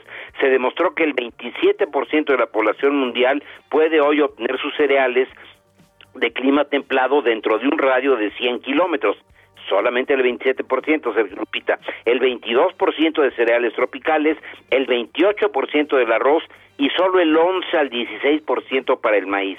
El estudio demostró claramente que la producción local por sí misma no puede cubrir la demanda de alimentos. Estos son los hechos concretos. Entonces, seguir hablando de eso en vez de decir, yo soy bueno en esto, por ejemplo, México es muy bueno en hortalizas, es muy malo en maíz aunque les duela a los eh, que dicen que somos la raza del maíz, México es muy malo produciendo maíz. Vamos a hacer las cosas que sabemos hacer bien y obtener del exterior las cosas que ellos hacen bien a precios razonables, en vez de enredarnos en esta eh, pues especie de dogma, ¿verdad?, de la suficiencia alimentaria, lo que tenemos que hacer es la elasticidad y la buena producción y buenas relaciones globales para garantizar la alimentación. La seguridad alimentaria en los países es una especie de quimera, Sergio Lupita. Pero lo que se está buscando aquí es la soberanía en todo, ¿no? La autosuficiencia en todo. Pero eh, la ciencia nos dice que no se puede. Bueno, pues ojalá que hayan escuchado tu participación, Químico Guerra, esta mañana. Muy bien. Buenos días. Buenos, días. Hasta luego. Bueno, y el Sistema para el Desarrollo Integral de la Familia de la Ciudad de México va a otorgar becas a los niños y adolescentes familiares de las personas afectadas en el colapso del viaducto elevado de la línea 12 del metro. Carlos Navarro, adelante con tu información. Buenos días, Sergio Lupita. Les saludo con gusto a ustedes al auditorio y comentarles que el DIF de la Ciudad de México, que encabeza Estela Damián, va a otorgar becas a niñas, niños y adolescentes familiares de las personas afectadas por la caída del viaducto elevado de la línea 12 del metro. En este caso, ya sea que perdieron un familiar y o estuvieron hospitalizados como consecuencia del hecho. En la Gaceta Oficial se publicó un aviso en el que informan que la población beneficiaria es de hasta 300 niñas, niños y adolescentes, entre 0 y hasta cumplir 30 años de edad, que cuenten con el registro de víctimas en la Comisión de Ejecutiva de Atención de Víctimas Local. El programa inicia el próximo primero de junio. Las becas mensuales van desde los dos mil pesos hasta los seis mil trescientos setenta y cuatro, dependiendo de las condiciones de los beneficiarios. El comisionado ejecutivo de atención a víctimas de la Ciudad de México, Armando Campo, informó la intención de este plan. Escuchemos. Con esta medida de asistencia lo que pretendemos es que se garantice el acceso a la educación de niñas, niños y adolescentes y con esto generar autonomía y la construcción de un proyecto de vida. También comentarles que la revisión de los estudios al tramo subterráneo de la línea 12 del metro va a tener una prórroga de 15 días. El titular de la Secretaría de Obras y Servicios, Jesús Esteban Medina, informó que la mesa técnica requiere ese lapso para revisar la documentación. Escuchemos. Informo sobre eh, los trabajos de la inspección del túnel. Eh, el día de ayer, como comenté, el Instituto Mexicano del Transporte cumplió con la entrega de la información eh, preliminar de los estudios a la mesa técnica. Esta mesa técnica ha solicitado un periodo de 15 días para el análisis y revisión de toda la información que se presentó y para la revisión del sistema de drenaje de origen del túnel. Mesa técnica está conformada por el personal del gobierno de la Ciudad de México, integrantes del Colegio de Ingenieros, así como peritos expertos en túneles. Sergio Lupita, la información que les tengo. Bueno, pues uh, muchas gracias por esta información, Carlos. Carlos Navarro. Buenos días. Buenos días y vámonos con Adrián Arias. Adelante, Adrián. Ah, no lo tenemos todavía. Bueno, pues el Instituto Federal de Telecomunicaciones presentó una controversia constitucional en contra de diversas modificaciones a la Ley Federal de Telecomunicaciones y Radiodifusión que se publicaron en el Diario Oficial de la Federación el 16 de abril de 2021 y por las que se creó el Padrón Nacional de Usuarios de Telefonía Móvil. Pero tienes más información, Adrián, adelante. Muy buenos días, Sergio y Lupita. El presidente del Instituto Federal de Telecomunicaciones, Adolfo Cuevas, presentó ayer una controversia constitucional en contra del Padrón Nacional de Usuarios de Telefonía Móvil, el PANAUT. El regulador tramitó formalmente ante la Suprema Corte de Justicia de la Nación ese recurso legal para que los ministros analicen el padrón. Dentro de los argumentos, el IFETEL informa que no cuenta con los recursos para implementar el PANOUT con cargo a su presupuesto. Para el IFT, este ordenamiento legal contraviene su autonomía presupuestal, que consiste en planear los recursos que considera necesarios para su operación. Además, el padrón impide que el IFT cumpla con su mandato de impulsar la conectividad y el acceso a servicios de telecomunicaciones, previstos en los artículos 6 y 7 de la Constitución. Ello porque el PANOUT obliga a las empresas a cancelar las líneas telefónicas de las personas que no se registren en la base de datos. Es mi reporte. Muy buenos días. Adrián, muchas gracias. Buenos días también para ti. Oye, el presidente Andrés Manuel López Obrador aseguró que a través del mecanismo de la ONU no faltarán medicamentos y que hasta ahora se han ahorrado 11 mil millones de pesos, algo que también presumía más temprano el propio secretario de Salud, el doctor Alcocer. Bueno, hay organizaciones eh, civiles como Nariz Roja que apoya a personas con medicamentos, personas que están enfermas de cáncer, eh, que han reaccionado ante estos eh, informes del día de hoy y dice esta organización qué falso, delicado y lastimoso el informe del doctor Alcocer y del presidente López Obrador sobre el abasto de medicamentos. Van a dar una información a las dos de la tarde, pero ellos han estado denunciando la falta de medicamentos. En el caso, por ejemplo, de los de las medicinas para eh, enfermos con cáncer, han estado denunciando desde hace ya varios meses eh, la falta de estos y han estado pidiendo apoyo a la ciudadanía precisamente para comprar medicamentos y de manera directa a las personas enfermas. Bueno, vamos a las calles de la Ciudad de México. Javier Ruiz está en el Zócalo. Adelante, Javier.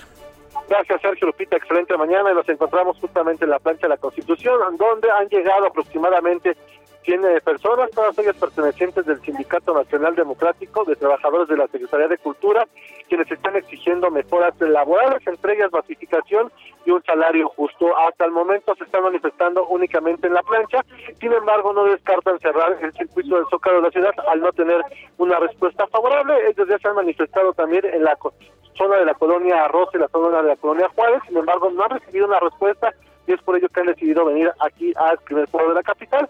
En general la circulación es aceptable, tanto en 20 de noviembre como en el circuito de Zócalo. El avance supera los 50 kilómetros por hora, solo hay que manejar con precaución debido al constante cruce de peatones. De momento, Sergio Lupita, el reporte que tenemos. Muy bien, Javier, gracias. Estamos atentos, buenos días. Y vámonos al aeropuerto. Gerardo Galicia, ¿qué tal? Lupita, Sergio, excelente mañana y estamos encontrando muchísimas dificultades y nuestros amigos van a utilizar el eje 1 norte desde la zona de calle 7, el anillo periférico, hacia la terminal número 2. Van a encontrar un avance completamente a vuelta de rueda. Hay que salir con muchos minutos de anticipación. Es verdaderamente difícil transitar en esta zona. Entre más se acercan a la terminal número 2, más conflictos viales van a encontrar. Y por si esto fuera poco, se están realizando obras para confinar el carril del Metrobús que pasa justo a un costado del aeropuerto y esto provoca eh, reducción a dos carriles sobre el eje 1 norte para poder llegar al circuito interior y por ello los conflictos viales, así que habrá que tomarlo con mucha paciencia y de preferencia anticipar su paso y el sentido opuesto del eje 1 norte está avanzando muy bien, se mantiene como buena opción para poderse trasladar al oriente de la capital. Y por lo pronto, el reporte. Gracias, Gerardo. Hasta luego. Y rápidamente, Israel Lorenzana. Sergio Lupita, gracias. Bueno, pues ha sido liberada la circulación sobre el circuito interior en los carriles laterales a la altura de la raza. Dábamos a conocer la volcadura de un tráiler. Han trabajado rápido los servicios de emergencia y la circulación se libera con dirección hacia el aeropuerto. También hemos echado un vistazo a través de la calzada de los misterios, esto con dirección hacia el paseo de la reforma. Ligeros asentamientos en los cruces marcados con semáforo, pero nada para abandonar esta arteria si su destino es el eje norte. Sergio Lupita, la información que les tengo. Muchas gracias, Israel. Son las 8 con 24. Regresamos en un momento más. En la larga noche anclados, cuando apenas respiramos, construyendo contra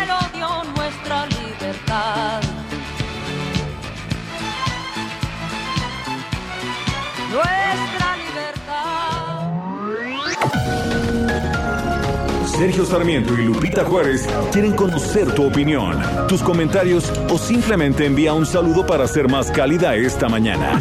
Envía tus mensajes al WhatsApp 5520 109647.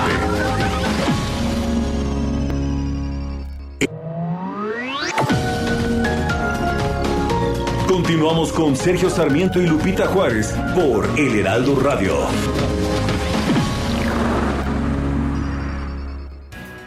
Jaque Mate con Sergio Sarmiento.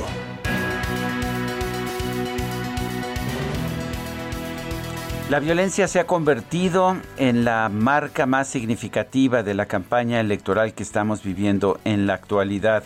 Las últimas cifras que tenemos de la consultora Etelect, que se dedica precisamente a a tomar registro de este tipo de violencia nos señala que han muerto 34 candidatos o aspirantes a candidatos han sido asesinados y 88 políticos en total han muerto precisamente en este proceso.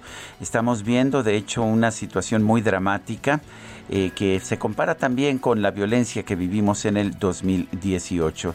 Me parece terrible porque lo que estamos viendo marca de manera muy significativa el futuro de nuestro país. Si son los criminales los que deciden quiénes van a ocupar los cargos de elección popular, las alcaldías, las curules eh, para diputados, pues realmente no podemos esperar gran cosa de este país.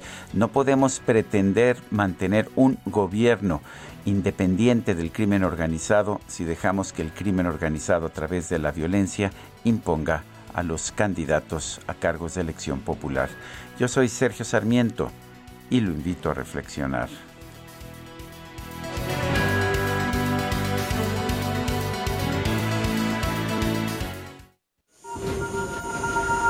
Reporte Metro con Ana Moreno. Ana Moreno, ¿cómo te va? Buenos días. Hola, muy buen día, Lupita, Sergio. Un saludo a todo el auditorio del Heraldo. Les informo que al momento se presenta afluencia alta en las líneas 1, 2, 3, 8, 9 A y B con un intervalo entre el paso de trenes de cuatro minutos aproximadamente. En el resto de las líneas, la afluencia va de baja moderada, sin contratiempos. Les recordamos que el Metrobús brinda servicio emergente gratuito en el tramo Tláhuac-Atlalilco de la línea 12, realizando solamente paradas en las estaciones Tláhuac, Nopalera, Tezonco y Atlalilco. Y de igual forma también RTP continúa con el servicio habitual a lo largo de toda la línea de Tláhuac a Miscuac. Les sugerimos tomen previsiones y anticipen su salida. También recordarles que en temporada de lluvias los trenes reducen su velocidad, por lo que el tiempo de traslado puede aumentar al doble. Esta es la información, que tengan un excelente día. Muchas gracias, Ana, muy buenos días. Hasta luego, muy buen día. Ruta 2021, la ruta hacia las elecciones presenta. La Organización de los Estados Americanos, a través de su misión de visitantes extranjeros, lamentó el contexto de violencia en el que se está viviendo la campaña política en nuestro país. Invitó a todos los involucrados a evitar los discursos de intolerancia política. El grupo, el grupo de observadores está encabezado por Santiago Cantón de Argentina y este sostuvo en días pasados conversaciones virtuales con representantes de los distintos partidos políticos, los consejeros del INE, el fiscal para delitos electorales de la FGR, José Agustín Ortiz Pinchetti, y el presidente del Tribunal Electoral del Poder Judicial de la Federación, José Luis Vargas. Uh, estos este representante electoral de la OEA, Santiago Cantón, escuchó distintas opiniones acerca del contexto en que se está llevando la campaña electoral y los preparativos para los comicios.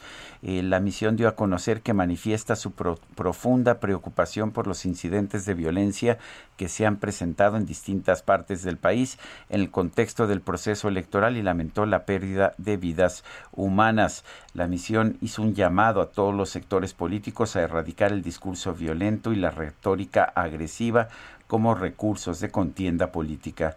La violencia, dijo este, esta misión, este comunicado, no tiene lugar en la democracia. Bueno, y a pocos días de las elecciones intermedias del próximo 6 de junio, calificadas como las más grandes en la historia del país, ya quedan solo 10 días, se han registrado decenas de ataques y no nada más ataques, ya escuchamos las cifras de Telec, 88 políticos asesinados y bueno, pues... Eh, ¿Por qué? ¿Qué está pasando? ¿Qué ha cambiado en el país o qué no ha cambiado? ¿Qué es lo que se está viviendo? ¿Por qué tenemos esta situación? Guillermo Trejo, profesor de Ciencia Política en la Universidad de Notre Dame y director del Laboratorio de Violencia y Justicia Transicional, coautor del libro Votos, Drogas y Violencia, la lógica política de las guerras criminales en México, está con nosotros para platicar del tema vía telefónica. Guillermo, gracias. Buenos días. Eh, buenos días, Tupita. Buenos días, Sergio. Eh, bueno, el, estamos viendo una, unas elecciones de extraordinaria violencia. Eh, ¿Esto es más o menos que antes o es nada más que nos estamos dando más cuenta ahora? Eh, Sergio, yo creo que eh, hay que hay que regresarnos en el tiempo porque tenemos la vista puesta ante un ciclo electoral muy intenso en violencia, pero que no es nuevo. Eh, de hecho, hay que remitirnos al 2018, pero hay que remitirnos mucho más atrás. Eh, eh, de hecho, al mismo nacimiento de la transición a la democracia en México, la relación entre elecciones y, y, violencia del crimen organizado, de hecho, surge a partir de... Sí, Guillermo. Se nos cortó la comunicación. Vamos a tratar de restablecer el contacto con Guillermo Trejo, pues interesante, ¿no? Además, le decía, es eh, coautor del, libro Votos, Drogas y, Violencia. Y bueno, pues él nos dice, a ver, 2018 fue muy grave en materia de ataques a, a, los, a los políticos, pero hay que irnos todavía mucho más atrás. Guillermo, nos decías que esto no es nuevo, sin embargo, hay que, no nada más debemos quedarnos en el 2018, hay que irnos todavía más atrás. Sí, la razón, Lupita, por la que hay que regresarnos más atrás es porque, de hecho, la transición mexicana a la democracia eh, nació teñida de sangre. Eh, el, primer vínculo muy claro que se da entre elecciones y eh, violencia eh, viene desde la primera alternancia en, Baja California en 1989. Entonces lo que tenemos es eh, en, en los estados y en los municipios donde se tejían estas redes de protección eh, a, a los cárteles, estas redes de protección que involucraban a policías, procuradores, eh, em, agentes eh, federales, incluso del ejército que estaban en zonas militares. Estas estructuras criminales de protección eh, a los cárteles eh, eh, se erosionaban o se ponían en cuestionamiento cada vez que se da una alternancia en el poder político. Entonces nosotros eh, en el estudio este con Sandra Ley lo que lo que explicamos es eh, una asociación muy perversa que se viene dando desde 1989 hasta el presente entre alternancias entre partidos a nivel subnacional, especialmente en los estados, también en los municipios, y estallidos de, violencia. Esto sigue eh, eh, eh, presente entre el 90 y el 2006 y esto se, se, exacerba, llega el país a un nuevo nivel de violencia y en particular lo que nos atañe hoy, el ataque en contra de eh, candidatos y candidatas, eh, empieza a dar, empezamos a sufrir una serie de oleadas de ataques a partir del 2006 cuando el presidente Calderón eh, despliegue el ejército, despliegue el ejército más de 45 mil tropas a lo largo y ancho del país. Eh, rápidamente, ¿qué se da a partir de ese, de, de momento hasta entonces? Hay una cosa muy particular de, de, esa estrategia de combate al narcotráfico vía el ejército, que fue la decapitación de las organizaciones criminales. Y lo que, lo que termina sucediendo es que pasamos en el país de cinco o seis organizaciones criminales a 60 a finales del sexenio de Calderón y a más de 200 al final del, sex, del sexenio de Peña Nieto. ¿Qué pasa con todos estos grupos y estas organizaciones criminales cuando empezamos a, a pasar del lenguaje del narco al lenguaje del crimen organizado? Que muchas de ellas, para mantenerse vigentes y vivas, competitivas en eh, el control del trasiego de la droga, empiezan a expandirse a otros mercados, particularmente eh, a, mercados de extracción ilícita de riqueza humana y extracción ilícita de riqueza natural. Entonces, es todo esto del, del, secuestro y la extorsión y el cobro de piso y las desapariciones eh, de personas este, y el tráfico de personas y de órganos, por un lado, y por otro lado, pues, la explotación ilegal de bosques, aguas, este, eh, minería, etcétera. En todo esto, el municipio se convierte en un espacio fundamental de control eh, local para muchos de estos grupos. Insisto, estos grupos no son grupos privados, eh, pensar a los cárteles o a las organizaciones criminales simplemente como grupos privados, sino son estructuras de red donde hay actores políticos, actores de fuerzas de seguridad y traficantes. Todos ellos empiezan a apoderarse del municipio y en el país llevamos más de 12 años donde eh, una de las grandes disputas en, en, en, el submundo criminal es por el control de los municipios, ¿no? Y eso es lo que estamos viviendo, eh, eh, más para ponerte un, dato de referencia, uno de los ciclos más fuertes que se dio eh, a nivel subnacional fue en, en, Michoacán, precisamente en 2011. ahorita vemos más violencia y sentimos que, que está totalmente fuera de control y desorbitada, porque todas las elecciones subnacionales son concurrentes. Antes del 2018 no era así. Eh, unos estados tenían calendarios distintos que otros estados y las elecciones municipales eran a destiempo de las elecciones federales. 2018 y 2021 todas las elecciones se hicieron concurrentes y por lo tanto ahorita el gran pleito no es no es a nivel de, del gobierno federal, no es por, por, por el Congreso, es por los espacios locales, ¿no? Entonces eh, hay que poner el foco en eso. Esto no es nuevo, viene de larga data, es estructural, tiene que ver mucho con el tipo de transición que vivimos a la democracia, una transición que pasamos de un partido hegemónico a un sistema multipartidista, pero donde no reformamos ni Fuerzas Armadas, ni policías, ni ministerios públicos, ni, ni, el sistema judicial, donde se tejen todas las relaciones eh, del crimen organizado con el poder político. Por eso cada vez que hay elección y cada vez que se renueve el poder político, lo que dice, por ejemplo, los datos de, de EPELECT, que la mayor parte de los asesinatos se están dando ahorita en contra de opositores a nivel subnacional. Uh -huh. Claro, porque esa es la lógica de la alternancia, ¿no? Porque ante ante el inminente eh, la inminente llegada de nuevas autoridades y de la de Al la cambio, ¿no? de nuevos uh -huh. jefes de policías, ese cambio desestructura todas las estructuras de protección y por lo tanto eh, vemos estos asesinatos que, insisto, no es nuevo, pero es cada vez más creciente y si creemos que nada más con enfocar el ojo a lo que está pasando ahorita, eh, perdemos de vista el problema que es estructural y de fondo. Bueno, pues Guillermo Trejo, profesor de Ciencia Política en la Universidad de Notre Dame, director del Laboratorio de Violencia y Justicia Transicional, coautor del libro Votos, Drogas y Violencia. y gracias por hablar con nosotros. Un gusto. Buen día. Buenos días. Bueno, y, bueno, vamos con, vamos con otros temas. Vamos a hablar con Adolfo Cerqueda, el es candidato a la presidencia municipal de Nezahualcóyotl por la coalición Juntos Haremos Historia. Eh, don Adolfo, buenos días, gracias por tomar nuestra llamada.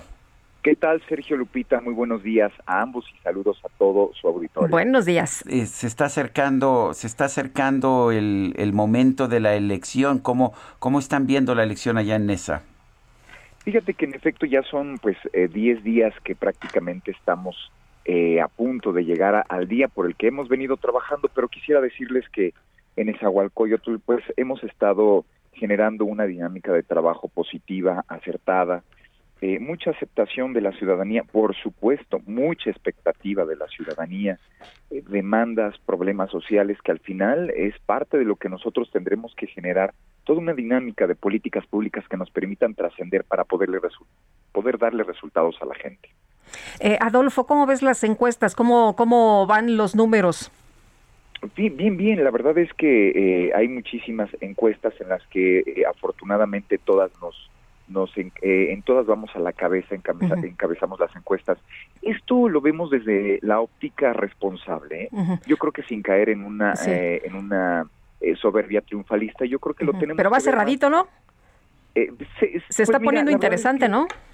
Está interesante, pero eh, en algunas encuestas estamos con un buen margen, en algunas muy cerrado. Lo cierto es que para mí la mejor encuesta es la que yo voy viendo en, en la calle, con la gente, en los mercados. Estamos con ustedes, estamos con ustedes, estamos con ustedes. Y yo creo que va a ser un efecto positivo el día de la elección.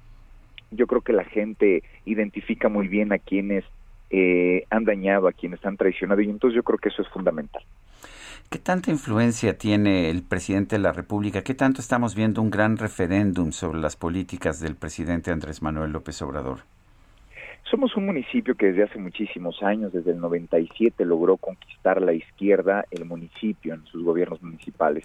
Entonces, para nosotros sí es muy importante decir que por supuesto que tiene muchísima representatividad eh, las acciones y políticas públicas que han generado este pues nuestro presidente y eso es de manera positiva es es quiero decirlo eh, hay muy buena aceptación hay muy buena evaluación y eso también nos permite caminar este de la mano eh, Adolfo qué le has prometido a la gente lo más importante que, que puedes hacer por Nesa Mira, Lupita, yo no he venido prometiendo, más bien yo he venido platicando con la gente qué es lo que debemos hacer en conjunto. Específicamente, una de las demandas fundamentales tiene que ver con el tema de la seguridad pública. A pesar de que es un efecto que creo que en toda el área metropolitana estamos padeciendo, el robo a transeúnte, el robo a transporte público, robo a casa habitación incluso, aunque en Esahualcoyotl no se encuentra en estos índices delictivos como en otros municipios vecinos o alcaldías vecinas, eh, sin embargo hay que reconocer que las cosas eh, este, no están bien. Entonces ahí yo he venido planteando que tenemos que generar muchísima más capacitación con los policías, eh, por supuesto, reforzar a la policía con patrullas, aditamentos, y decir reivindicar a la policía no solamente tiene que ver con de, qué manera les dotamos a ellos de herramientas, sino que ellos vuelvan a encontrar el propósito del por qué eligieron ser policías. Yo creo que hoy una parte fundamental que tenemos todos, todas, es recuperar la confianza, la confianza en el individuo. Eh, mi hijo, cuando era pequeño, yo le decía, hijo, ¿qué quieres ser cuando seas grande? Y me decía, policía, porque pues se veía como un tema de un, un héroe. Y hoy día esa imagen se ha venido diluyendo. Entonces, para mí me es muy importante que el policía vuelva a encontrar ese propósito y que, por supuesto, no solamente digamos de qué manera vamos a atender al espectro policíaco, sino es decir, de qué manera vamos a contribuir con el policía para que se sienta visto, visibilizado, reconocido, para que, bueno, pues esto genere una dinámica de trabajo positiva. eh, yo he venido planteando que hay que generar programas para las esposas, esposos de las, los policías, para los hijos, hijas, hijos de las, los policías, porque si nosotros también, es como, como en una empresa, si en una empresa un trabajador tiene buen ambiente laboral y trabaja sobre metas, propósitos, pero además es reconocido, ocurre exactamente lo mismo acá. Y yo creo que no solamente con esta policía, con las policías de todas las ciudades. Adolfo Cerqueda, candidato a la presidencia municipal de Nezahualcóyotl por la coalición Juntos Haremos Historia. Gracias por conversar con nosotros. Muchísimas gracias, Sergio y Lupita, y saludos a todas y a todos. Gracias, buen día. Son las 8 de la mañana con 47 minutos. Ruta 2021, la ruta hacia las elecciones presentó. Eh, se acaba de dar a conocer a nivel internacional la portada de la revista británica The Economist, una de las revistas pues más prestigiadas, más distribuidas en el mundo. Y pues ahora por primera vez en mucho tiempo la portada está dedicada al presidente al presidente de México y pues no de forma halagüeña. Lo que aparece es una fotografía de Andrés Manuel López Obrador y dice Mexico's False Messiah, el falso Mesías de México. Y dice el presidente de México eh, aplica políticas ruinosas por medios inadecuados. Nuestra cobertura, eh, nuestra, nuestra portada en Latinoamérica esta semana argumenta que AMLO es un peligro para la democracia, es lo que dice la revista británica The Economist en su portada en Latinoamérica. Pues muy dura, muy dura esta portada. Bueno, y, vámonos con eh, Jorge Andrés Castañeda, analista político. Jorge Andrés, ¿qué tal? Muy buenos días. Sergio, muy buenos días. Lupita, muy buenos días. Un gusto, como siempre, estar con ustedes. Muy dura la portada de la edición latinoamericana del Economist, hay que tener eso claro. Sí, no es, no es la internacional. eso no es lo que va a salir en el Reino Unido, digamos. Así es, así es, pero bueno, pues... Pero, muy dura, muy dura. sí, como no, es un peligro para México porque aplica políticas negativas en contra del país y llama a los votantes a detenerlo, imagínate nada más. Totalmente, totalmente. Bueno, hoy me gustaría estar este, utilizar el espacio que tenemos aquí cada semana para platicar de forma breve de lo que estamos viendo a lo largo y ancho del país ahora que faltan ya poco más de una semana para las elecciones y la violencia desatada contra los candidatos eh, y que pues bueno ya vemos eso prácticamente noticias terribles prácticamente todos los días. Eh, salió un reportaje en la CNN pero ha habido pues, bastantes. Ya son 88 candidatos que han perdido la vida o han sido asesinados durante este proceso electoral de todos los partidos y de todos los colores y repito, pues esto es un riesgo gravísimo para nuestra democracia. No podemos tener un proceso electoral en el que querer aspirar a un cargo público implique arriesgar la vida de esta forma. Eh, no todo es crimen organizado, sin duda, hay algunos lugares donde hay conflictividad social que está pero que simplemente desborda este ambiente de, de violencia y en muchos casos desafortunadamente se podría haber prevenido se, la consultora Data Int había identificado, por ejemplo, a los 25 municipios más peligrosos, y ahí estaba Moroleón, estaba lo que vimos en Cajemen, está lo, pues todas estas tragedias que estamos viendo semana a semana y lo que falta de aquí a, a las elecciones. Esto es gravísimo, esto va más allá de cualquier tipo de filiación partidista, esto es algo que tenemos que combatir como sociedad y, como, y con toda la fuerza del Estado. No son solo aparte los candidatos que han perdido la vida, sino las intimidaciones que hemos leído, por ejemplo, en el caso de Valle de Bravo eh, y de otros municipios, donde estamos ante una situación en la que parece que no solo vamos a tener que convivir con el crimen organizado, ahora en muchos casos van a estar en el poder y están jugando de forma activa en el proceso electoral y, es algo muy grave y muy preocupante y repito que nos puede eh, poner en riesgo nuestro sistema democrático. Bueno, pues gracias Jorge Andrés Castañeda por esta, por esta, por esta opinión. Gracias a ustedes y un saludo a todo el auditorio. Son las 8 de la mañana con 51 minutos. Estoy leyendo el editorial que se sí va a aparecer en todas las ediciones internacionales de, de la revista The Economist sobre el presidente Andrés Manuel López Obrador y es una pues es un editorial bastante bastante duro que dice que efectivamente el presidente López Obrador es un peligro para la democracia mexicana. Dice que es una lástima porque hay cosas que, que ha hecho bien el presidente el presidente de la República por ejemplo, dice que es alguien que defiende a los pobres, dice que es alguien que ha mantenido las finanzas públicas equilibradas, eh, sin embargo, dice que toma decisiones de manera autoritarias y pide consultas populares en temas como el aeropuerto, como un oleoducto, como eh, cancelar una nueva planta, eh, pero que son referéndums en donde pues pide que un electorado que claramente lo apoya a él pues haga lo que él está diciendo. Dice que, por ejemplo, en el caso de la petición que ha hecho de una consulta para ver si se si se somete a juicio a los expresidentes, dice que esto, esto puede ser un buen desplante político para pues para entender la corrupción en los regímenes previos, pero que pero que significa también un desplante de desprecio al Estado de Derecho. Pues es un artículo bastante bastante largo eh, que dice que pues que, que, que, los votantes no deben, no deben apoyar al presidente de la República en este próximo 6 de junio. Eh, son las 8 con 53 minutos. Y vámonos con Israel Lorenzana, que anda por ahí en Insurgentes. ¿A qué altura, Israel? Cuéntanos. Gracias, Lupita. Exactamente, estamos aquí ubicados en la zona de Buenavista, es el eje norte de Insurgentes, en donde hemos podido observar ya algunos asentamientos considerables. Para nuestros amigos automovilistas que vienen de la zona de Eulalia Guzmán, hay que anticipar su paso si su destino es la zona de la Ribera de San Cosme o el Paseo de la Reforma.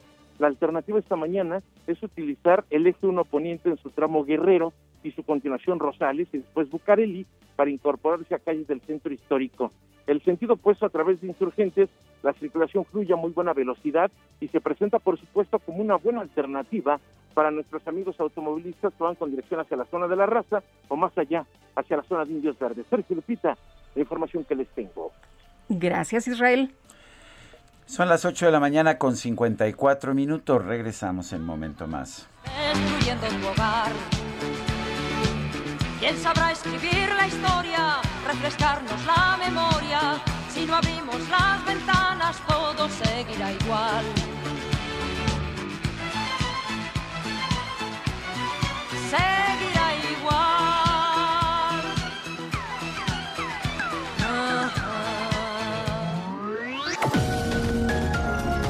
Sergio Sarmiento y Lupita Juárez quieren conocer tu opinión, tus comentarios o simplemente envía un saludo para ser más cálida esta mañana.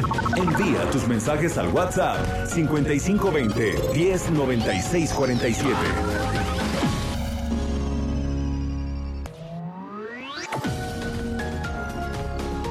Continuamos con Sergio Sarmiento y Lupita Juárez por El Heraldo Radio.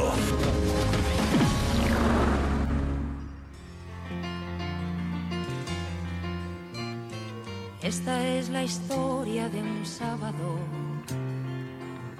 de no importa qué mes, y de un hombre sentado al piano, que no importa qué viejo café.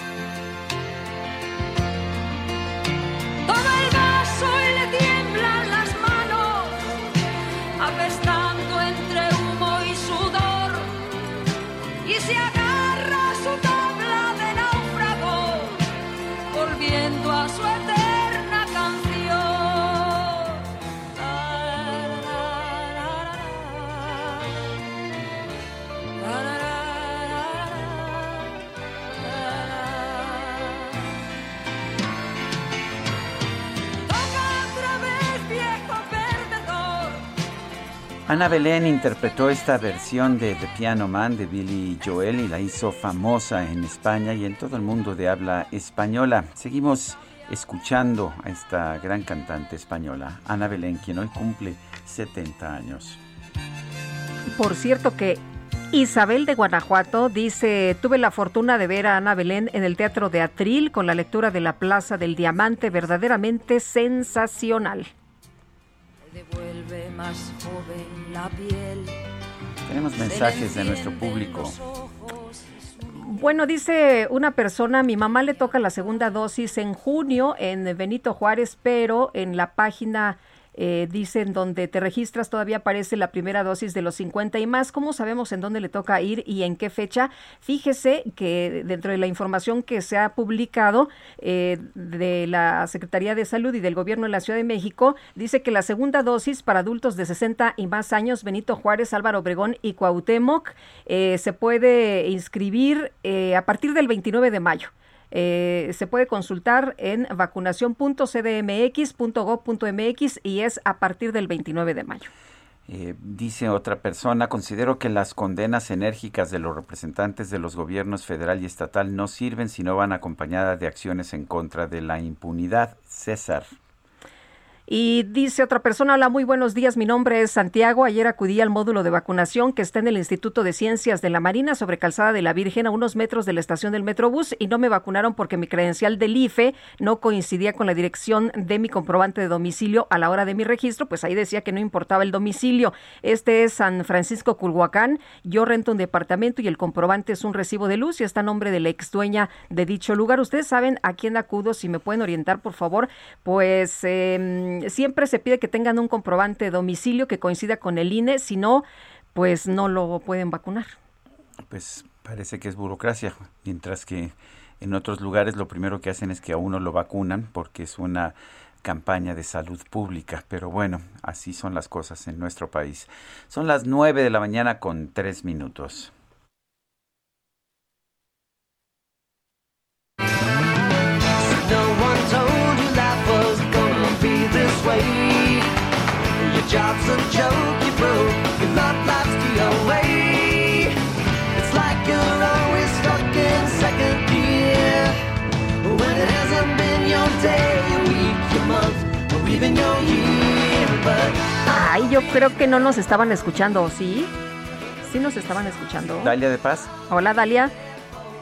Queridísimo Sergio, querida Lupita, amigos, muy buenos días. Aquí escuchándolos, qué gusto saludarlos porque esta semana encontré unas muy buenos gadgets para que aprovechen el hot sale, esta venta especial en internet impulsada por la Asociación Mexicana de Venta Online. Pero antes de contarles de estos ofertones que, que vi por ahí, fíjense que esto de la streameada cada vez se pone mejor porque como saben el año pasado Disney Plus aterrizó en nuestro país y me alegra ver que el catálogo de las plataformas de video en streaming cada día va agarrando más sabor. Actualmente Netflix se ha posicionado como el favorito. Hay otras opciones como Fox Premium, Claro Video, Cinepolis Click, entre otros. Y precisamente ayer se presentó una nueva apuesta, sí, un nuevo servicio, HBO Max, esta plataforma que estará disponible en México y Latinoamérica el próximo 29 de junio y es posible contratarlo en dos diferentes paquetes. El plan móvil que permite conectar un dispositivo a la vez, este costará 99 pesos al mes. Y el segundo, que es un plan estándar, permitirá conectar tres dispositivos a la vez en 4K por 149 pesos. En cuanto al contenido, que es lo más importante y que vamos a encontrar, además de que la Champions League será exclusiva de HBO Max, habrán estrenos producidos especialmente bajo la marca Max Originals, títulos de la firma eh, icónica como Looney Tunes, Cartoon Networks y por supuesto contenidos icónicos de la televisión como Friends, The Big Bang Theory y series originales de HBO como Los Soprano, Game of Thrones y Sex and the City. Además de que podremos ver películas como Harry Potter, las trilogías completas del Señor de los Anillos, Matrix y sí, también será posible disfrutar de los títulos como La Liga de la Justicia, Mujer Maravilla 1984, Guasón, Superman, entre otros. Así que amigos, habrá que probar esta nueva plataforma de video en streaming HBO Max y ver todo su contenido. Yo sí debo confesarles que a mí sí me llama mucho la atención probarlo, pero ya veremos qué tal. Ahí en mi Instagram, Dale de Paz, y en Twitter, Dale de Paz, también les cuento más. Y ahora sí, regresando al tema del hot sale, les comento que podrán encontrar más de 600 marcas como LG, Dyson, Samsung, Motorola, Lenovo, Mercado Libre, Amazon, Palacio de Hierro, Aeroméxico, Xiaomi, entre otras. Aclaro, esta venta se realiza en Internet, solo ahí van a poder encontrar los diferentes descuentos en www.hotsale.com.mx. Pueden ver ahí todas las empresas participantes. Y aquí es innecesario comentarles que, le, que hay que darle clic desde este sitio a las firmas participantes en hotsale.com.mx para evitar cualquier fraude o sorpresa Así que rápidamente les comento, por ejemplo, que mi reloj inteligente, el Fitbit Sense, ideal, es ideal, este es uno de mis relojes favoritos, es ideal para monitorear nuestros movimientos, pasos, calorías, ritmo cardíaco, sueño, checar nuestra temperatura, oxígeno, bueno, pueden hacer lo que quieran y tiene una batería de hasta seis días, es compatible también con iOS y Android, lo encontré en oferta en la página de Amazon en 5,700 pesos para que le echen un ojo. También hay unos audífonos inalámbricos de Beats que en lo personal me gustan por diseño, especificaciones y porque pueden usarlos con equipos iOS y Android, los Beats Flex que estoy usando y que me parecen ideales para el trabajo, escuela y entretenimiento. Su batería es de hasta 12 horas de audio y son muy cómodos para traerlos durante todo el día gracias a un cable Flex y a sus almohadillas ajusta bastante bien. Este modelo está en 900 pesos en el hot sale. Y finalmente otro gadget para revivir su televisión y, hacerla más inteligente en caso de que no piense cambiar de pantalla en los próximos meses y quiera agregarle una experiencia de streaming HD y ver miles de canales con noticias en vivo, deportes, música, películas y más. Me encontré con el Roku Express que viene con cable HDMI y control remoto para que literalmente solo se lo conecte a su tele viejita y la haga Smart. Este modelo lo encuentra en 699 pesos, 690 pesos Allí en mi Instagram, Dalia de Paz, en Twitter también Dalia de Paz, les, les estaré compartiendo de estas promociones, ofertas para que aprovechen, porque este hot sale termina el, el lunes 30 de mayo, así que todavía tienen chance de ver. Sergio Lupita, ya viene Navidad, por si me quieren adelantar algún regalo, ahorita les paso mi lista de regalos. Muy bien. Yo, yo nada más digo, Lupita, por si quieren, Hay que ser previsores, más vale prevenir. Muy bien, les mando un abrazote. Buen día. Gracias, Dalia. Bueno, y se va a poner muy bien, Sergio, esto que te voy a contar. Del 14 al 18 de julio se va a realizar el Rally 101 Museos de la Ciudad de México, este evento cultural que quiere fomentar el turismo aquí en la capital mexicana. Está organizado por la Asociación Civil Creación 101 y Carla Gabriela eh, Chichiluna, gestora de 101 Museos de México. Muchas gracias por hablarnos de este rally. Cuéntanos, buenos días. Hola, muy buenos días. Pues estamos muy emocionados. Todos queremos volver a los museos, los extrañamos muchísimo. Entonces decidimos hacer este este rally. Ya hemos hecho un par en la ciudad de Guanajuato entonces creo que aquí en Ciudad de México va a funcionar padrísimo. El, y, y cómo, cómo se va a hacer? ¿En dónde, dónde se va a llevar a cabo? Este, ¿Cómo, eh, pues, no sé, cómo, cómo se van a mover por las calles? Cuéntanos un poquito la mecánica. Ah, bueno, la mecánica es virtual, pero también es presencial. Aquí eh, formamos equipos, entonces eh, te vamos a dar un formulario que puede tener, no sé, por ejemplo, 30 preguntas. Entonces, esas 30 preguntas vas a tener que buscar unas en nuestra página web que es 101museos.com o las vas a tener que hacer de manera presencial. Aquí también la idea es que como dura del 14 al 18 de julio lo puedas hacer durante, o sea, si tú trabajas o algo o algo así, este no te sea tan complicado tener que correr a un museo a hacerlo. Entonces también lo puedes ir verificando. Esto es no es la cantidad de, museos que visites, sino la cantidad de puntos que sumes. Entonces, si tú te vas a tomar una foto afuera del Somaya, por ejemplo, y vale 50 puntos, y los mismos 50 puntos vale tomarte una foto afuera del Carrillo Gil y tú vives en el sur, te conviene ir corriendo desde Carrillo Gil a tomarte la foto o recrear una pintura, que también eso puede ser virtual. Es un poquito de, de la forma que, que se juega el rally. No, hombre, pues suena, suena divertido, eh, Carla. Oye, y entonces eh, es del 14 al 18 de julio. ¿Cómo se inscribe la gente o cómo empiezan a, participar? Tenemos eh, en nuestro Instagram de 101 Museos un link que te lleva directamente a la inscripción. Ahorita tenemos un costo especial eh, con preregistro que son 150 pesos por persona. Los equipos van a ser mínimo de dos personas, máximo de cuatro. También no queremos aglomeraciones. Y esto va a estar hasta el 5 de julio, de junio, perdón.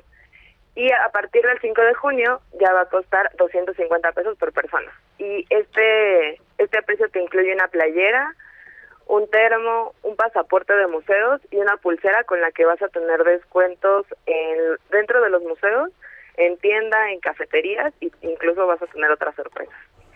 Muy bien. Bueno, pues muchas gracias por esta invitación, Carla. Gracias a ustedes. Bueno, son las, las 9 de la mañana, 9 de la mañana con 12 minutos. El INEGI dio a conocer esta mañana indicadores de ocupación y empleo durante abril del 2021. Eh, según la información que da a conocer el INEGI, hay una recuperación en el número de, de personas con actividad económica importante eh, si hacemos la comparación con el mes de abril de hace un año efectivamente han subido en 11.9 millones las personas con ocupación económica de 47.2 a 59.1%. Las personas uh, ocupadas son el 4.7% de ese total de personas con actividad económica. Esta alza de 11.9 millones de personas con actividad económica es muy importante. Se debe, por supuesto, también a la comparación, a la comparación con el mes de abril del 2021, cuando se cerró la economía y pues se perdieron alrededor de 12 millones de ocupaciones económicas.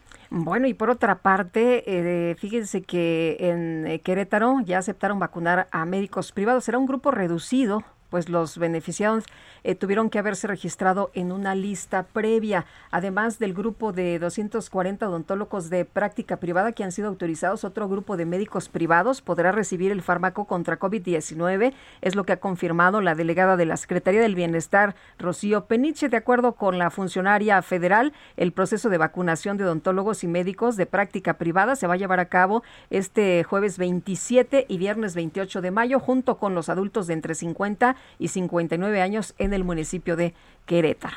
Bueno, y en medio de, de, una situación muy complicada por el COVID en el estado de Quintana Roo, el gobernador Carlos Joaquín realizó un exhorto tanto a los transportistas como a la población en general para mantener los hábitos de higiene y prevención con el fin de evitar la propagación del COVID-19.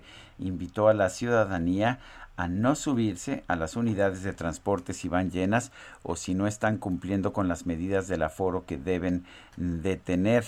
Eh, el gobernador eh, se, ha señalado que pues que la, la, gente tiene que tomar medidas para cuidarse. La curva de epidemia en la entidad muestra tres momentos críticos julio del 2020, enero del 2021 y mayo del 2021. Todavía no ha empezado el descenso que se había esperado. El gobernador Carlos Joaquín dio a conocer que en coordinación con la Comisión Federal para la Protección contra Riesgos Sanitarios, la COFEPRIS se han aplicado 2.097 suspensiones a establecimientos por incumplir las normas sanitarias. Bueno, y este 28 de abril se estrenó la segunda temporada de Falsa Identidad, una serie a la que se integra Abril Driver, que pues está con nosotros vía telefónica, esta actriz venezolana. Abril, ¿qué tal? Muy buenos días. Hola, buenos días. Abril, cuéntanos, ¿cuál, ¿cuál va a ser tu papel en esta, en esta serie? Bueno, ya fue porque ya la grabamos el año pasado. Este, Gaby. En la primera temporada eh, lo interpreta otra actriz que es muy amiga mía y en esta segunda temporada soy yo. Oye, Abril, y, cuéntanos, eh, ¿estuvo divertido? Cuéntanos de esta, de esta serie. Pues imagínate, eh, la verdad sí estuvo muy interesante porque pues en plena pandemia y creo que fuimos uno de los primeros que arrancamos a grabar con todo el con todo los, la nueva normalidad que se está viviendo ahora en los sets de, rodaje y grabación. Entonces sí fue toda una aventura y bueno, tener que hacerse pruebas dos veces a la semana, nada divertido, pero, pero bueno, esta experiencia diferente ensayar con máscaras, con, con esta cosita de plástico que te ponen enfrente también, todo, toda una experiencia, la verdad, bien interesante y diferente a cualquier otra cosa que había hecho antes. Bueno, tengo entendido que ya está al aire esta, esta serie, Falsa Identidad 2. Cuéntanos eh, de qué se trata, cómo, por qué, es, por qué es interesante, por qué le puede llamar la atención al público. Eh, pues sí, estuvo al aire en Telemundo eh, y ahora está ya en Netflix. En México parece que está súper bien rankeada además. Eh, bueno, yo creería que ya arrastra un público por la primera temporada. Es este tipo de historias que te deja como con las ganas. En la primera temporada, el, los nosotros le decíamos Avengers a los protagonistas, porque son estos chicos de buenos valores, rodeados de chicas de buenos valores que quieren cambiar el entorno en el que viven, que pues estando en la frontera y circunstancialmente se enfrentan mucho, no, no al narcotráfico que es, que es lo que uno se imaginaría con este tipo de series, pero sí a la trata de blancas, sí a la lucha de poder, por igual por negocios ilícitos, y en la segunda temporada es como un poco la evolución de varios de esos personajes. En el caso de Gaby, particularmente de mi personaje, pues es una venezolana que llega a México sin nada y que en esta segunda temporada pues ya ha construido un poco su vida acá en un país que pues abraza a los extranjeros de forma muy bonita y, y ella pues está casada con un mexicano, ya es mamá y que ahora quiere hacer por México pues lo que no puede hacer por Venezuela, entonces eh, pues le echa una manito a, a todos estos Avengers. Muy bien. Pues, eh, Abel, muchas gracias por invitarnos a, ver Falsa Identidad 2 en Netflix. La vamos a, a, ver, por supuesto. Muchas gracias por platicar con nosotros esta mañana. Muchísimas gracias. Súper invitados a verla, por favor. Mil gracias. Gracias. Son las 9 de la mañana con 18 minutos. Vamos a un resumen de la información más importante. Desde Palacio Nacional, el presidente López Obrador rechazó que haya difundido propaganda gubernamental durante su informe por los 100 días del tercer año de su administración. Claro este que no. Propaganda es decir, voten por este partido, por este candidato, o actuar con hipocresía y de manera encubierta como lo hacían antes, cuando nos robaron la presidencia y no dijeron nada a los medios, se quedaron callados como momias, ahora gritan como pregoneros. O lo que se hizo en el gobierno pasado, de que iban los secretarios a hacerse cargo de un Estado cuando había elecciones, utilizando todo el dinero que se necesitara. Bueno, por otra parte, el presidente lamentó las agresiones que han sufrido distintos candidatos en los últimos días. Destacó que su gobierno lleva a cabo un plan para brindar protección durante el proceso electoral. Hay un plan de protección a los candidatos. Ya se dio a conocer aquí. Están participando autoridades estatales, el gobierno federal, en todo el país hay protección a los eh, candidatos. Va a seguir habiendo este apoyo. A lo mejor eh, la semana próxima se informa de cuántas este, denuncias se han presentado sobre las agresiones que han habido, las amenazas, los que han perdido la vida. Este miércoles se llevaron a cabo las elecciones presidenciales en Siria, en las que el actual mandatario Bashar al-Assad se perfila para mantenerse en el poder por un cuarto periodo. Y el gobierno de Bélgica anunció que va a dejar de administrar la vacuna contra COVID-19 de Johnson Johnson en personas menores de 41 años luego de que se reportó la muerte de una mujer que recibió esta fórmula por un caso de coágulos sanguíneos.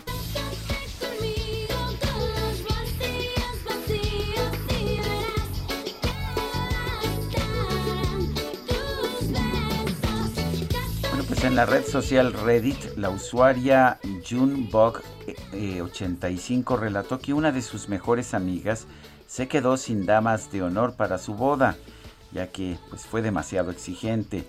La novia puso requisitos como que todas tenían que bajar de peso para utilizar vestidos de talla 8, todas tendrían que llevar las uñas cortas y el cabello a la altura de los hombros, además de donar 500 dólares para su luna de miel en Hawái.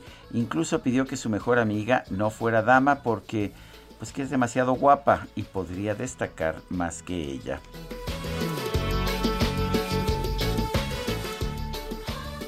Son las 9 de la mañana con 21 minutos.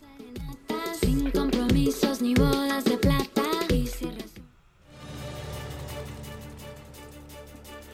Y vamos con Javier Ruiz, está en Tlalpan. Adelante, Javier. Hola, Sergio, ¿qué tal? En este momento recorrimos parte de, de la zona del viaducto hacia el eje 5, donde encontraremos problemas viales, avance complicado para quien desea llegar hacia el circuito interior. En sentido opuesto también ya con retardos, justamente llegando hacia la calzada San Antonio Abad. Y mencionar, Sergio Lupita, que en estos momentos se registra un fuerte accidente en la colonia del Valle, justamente en la calle de Mora y la calle de González de Costillo. Hay tres personas lesionadas, vamos para ese punto y en breve daremos mucho más detalles. De momento, Sergio Lupita, el reporte que tenemos. Gracias, Javier. Javier Ruiz. Buenos días. Y vamos con Israel Lorenzana. Adelante, Israel. Sergio Lupita, muchísimas gracias. Estamos ubicados aquí en la plancha del Zócalo Capitalino y es que hoy a partir de las nueve de la mañana comienzan una huelga de hambre aquí en la plancha del Zócalo. El diputado con licencia Pedro Carrizales El Mijis, quien está acompañado también por Brian Levarón y la esposa de Manuel Germán Ramírez Valdovinos, quien es un hombre de 43 años que está preso en el penal de Santiaguito en el Estado de México y ellos vienen a apelar a la ley de amnistía de la cual ha hablado el presidente Andrés Manuel López Obrador. Pero si me lo permites, vamos a platicar con Pedro Calzales, el mismo, y que nos diga precisamente qué es lo que están pidiendo. Pedro, estamos en vivo con Sergio Lupita. Rápidamente, ¿qué es lo que están pidiendo? ¿Por qué esta huelga de hambre aquí en el Zócalo? Eh, el, indulto y la ley de amnistía para, para Manuel Valdovinos, que lleva preso más de 20 años por un homicidio que, que lo cometió y aparte el muertito, pues lo han visto vivo, ¿no? O sea, No estaba muerto, más bien no está muerto. Entonces, este, y más que nada porque eh, los familiares y Manuel han agotado todas las instancias, eh, se ha, ha habido abuso de autoridad, eh, como de toda la corrupción que impera aquí en México, ¿no? Es, ¿Con quién estarás haciendo esta huelga, Miji? eh, con la esposa de Manuel, con Brian Leverón y yo.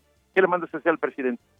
Pues que pues le eche la mano a este, a este, este compa que le regrese la vida, ¿no? Que, que le regresen su libertad, porque pues imagínate con todo el tiempo que lleva sin ver a sus hijos este, en la calle, todo lo que se ha perdido, pues que recupere algo de, de, de, de, de esa, no, que, de su vida que ha perdido. Gracias, qué amable eres. Sergio Lupita, lo acaban de escuchar de voz de el diputado con licencia Pedro Carrizales, quien estará pues eh, prácticamente todo el tiempo que sea necesario, así lo ha dado a conocer en esta huelga de hambre, pidiendo la liberación de Manuel Germán Ramírez Valdovino. Esta es la información que les tengo. Muchas gracias, Israel. Hasta luego. Son las 9 con 24 minutos. Regresamos en un momento más. Guadalupe Juárez y Sergio Sarmiento estamos en el Heraldo Radio. Y se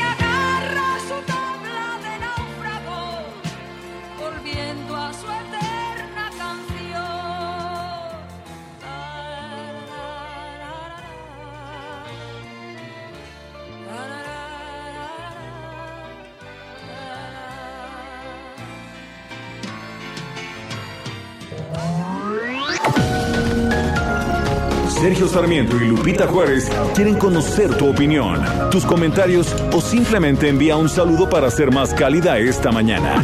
Envía tus mensajes al WhatsApp 5520 109647.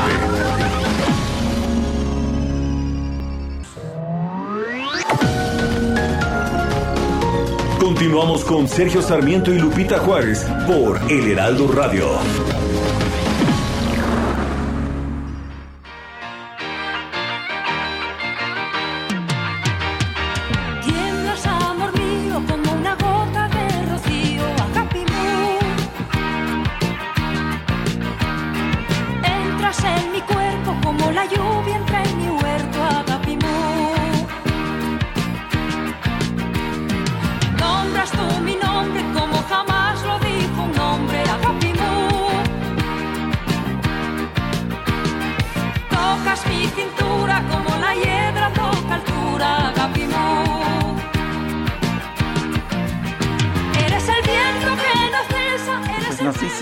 Persona del público, hola dúo dinámico, buenos días, no puede terminar su transmisión sin tocar Agapimú.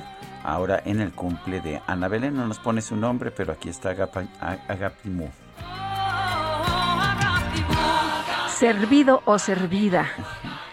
Oye, y nos dice Alejandro Mendoza de Ciudad Satélite. Buenos días, Sergio Lupita. Los escucho aproximadamente hace 15 años. Les informo que en Naucalpan aún estamos esperando la segunda dosis a los de 60 y más. Muchos saludos. Pues saludos, don Alejandro. Ahí nos cuenta. Dice, dice por otra parte una persona, buenos días, el 8 del presente mes se aplicó en Acapulco la segunda dosis de la vacuna Sinovac para adultos mayores. Lo malo es que muchas personas no alcanzamos. Creo que esa, ya, la habíamos, leído, sí. Sí, me la pusieron aquí otra vez. Pero en fin, vamos a los deportes. Se acerca ya la micro deportiva.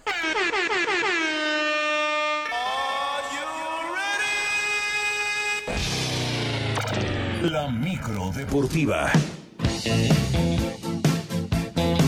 Hombre, qué buena música.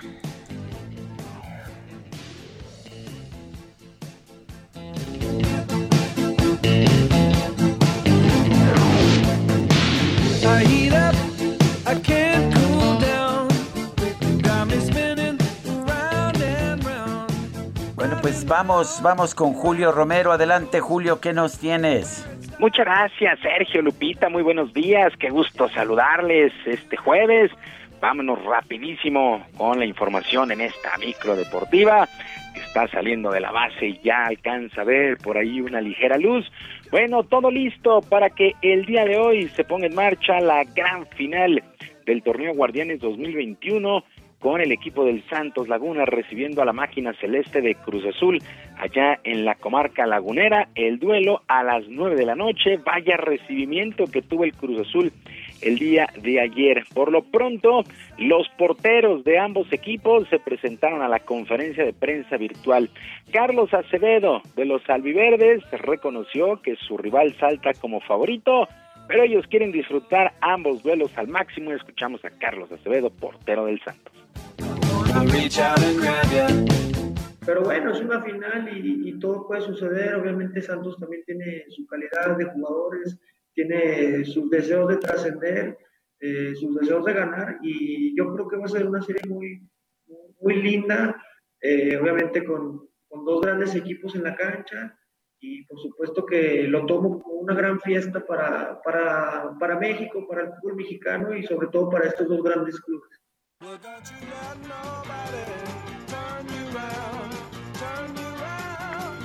Por su parte, José de Jesús Corona de Cruz Azul sabe que la presión de los cementeros es muy grande por los años que llevan sin un título, pero también reconoció que tienen todo para ganar por fin y de una vez la ansiada corona. Escuchamos al portero de Cruz Azul.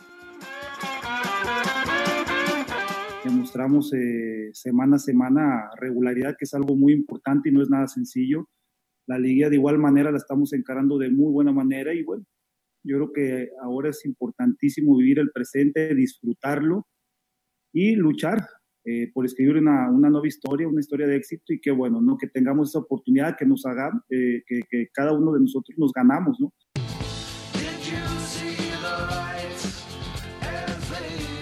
Por cierto, cientos de aficionados se volcaron a las redes sociales para acusar a la empresa Ticketmaster, ya que en apenas un minuto los boletos para el duelo de vuelta del próximo domingo en el Azteca se agotaron y sin explicación alguna, pues aparecieron ya en páginas de reventa. Así las cosas con esta cuestión de los boletos no es nuevo, la verdad es que sí está muy raro el asunto. Un minuto, en un minuto se agotaron los boletos para el domingo serán por ahí de 21.750. Recordar que el Estadio Azteca solamente podrá recibir el 25% de aficionados para este duelo de vuelta que será el domingo a las 8.15 de la noche. Bueno, y Zinedine Zidane no continuará como técnico del Real Madrid después de no conseguir ningún título en este primer semestre del 2021.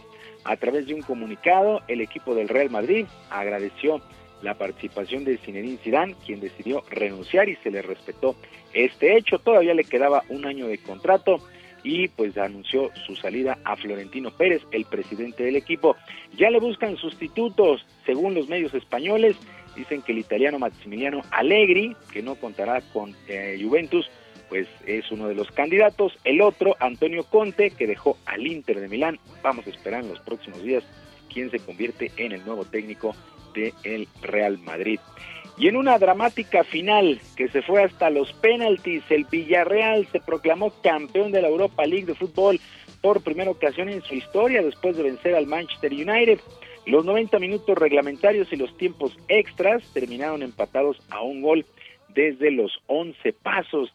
Los españoles fueron perfectos, 11 disparos y los ingleses fallaron solamente un tiro. Unai Emery, timonel del llamado submarino amarillo, ha destacado este gran juego el día de ayer allá en Polonia. y en base a ello, pues madurar el partido. Y para nosotros sabíamos que iba a ser partido largo. Y teníamos que estar preparados para jugar los primeros 45 con un objetivo, los segundos 45 con otro objetivo, y si viniese prórroga, prórroga y penaltis, penaltis. Si lo ha hecho, fíjate si lo ha hecho, que hemos tenido que lanzar 11 penaltis y marcarlos todos, que ha sido impresionante, espectacular y, muy difícil de repetir.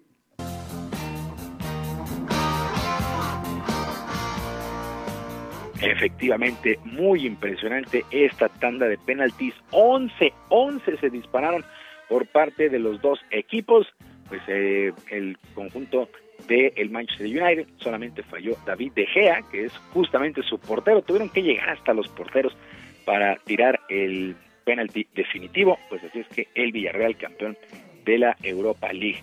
En otras cosas, los 76 de Filadelfia se colocaron en la antesala de las semifinales de la Conferencia del Este al vencer 120-95 a los Wizards de Washington en toda la actividad ya de los playoffs en el básquetbol de la NBA y pusieron la serie 2 a 0 a su favor. En el otro compromiso, los Knicks de Nueva York vencieron 101-92 a los Halcones de Atlanta y emparejaron a uno por bando. Continúa toda la actividad de los playoffs allá en el básquetbol de la NBA. Han sido duelos bien, bien interesantes. Los Lakers, los Lakers buscan pues repetir el bicampeonato. Ellos en la conferencia del oeste también tienen actividad. Y el veterano pateador Adam Vinatieri anunció su retiro de los emparrillados del fútbol americano de la NFL a los 48 años de edad. Adam Vinatieri, pues la verdad es que es un símbolo entre los pateadores allá en la NFL. Ganó cuatro anillos de Super Bowl. pues después de 24 temporadas, deja 2.673 puntos, eh, tres títulos, tres anillos de Super Bowl con los Patriotas de Nueva Inglaterra y uno más con los Potros de Indianápolis. Qué carrera de Adam Vinatieri uno de los eh, pateadores más efectivos que ha existido en la liga, pues el que más puntos tiene, 2.673 en 2020, nadie, nadie lo firmó, pero no había anunciado absolutamente nada, así pasó su temporada hasta el día de ayer, le dijo adiós al fútbol americano de la NFL, se va sin lugar a dudas uno de los mejores pateadores de la historia, Adam Vinatieri. Sergio Lupita, amigos del auditorio, la información deportiva este jueves, que es un extraordinario día, yo como siempre les mando un abrazo a la distancia. Pues muchas gracias Julio Romero, un fuerte abrazo también a ti. Gran día para todos. Buenos días.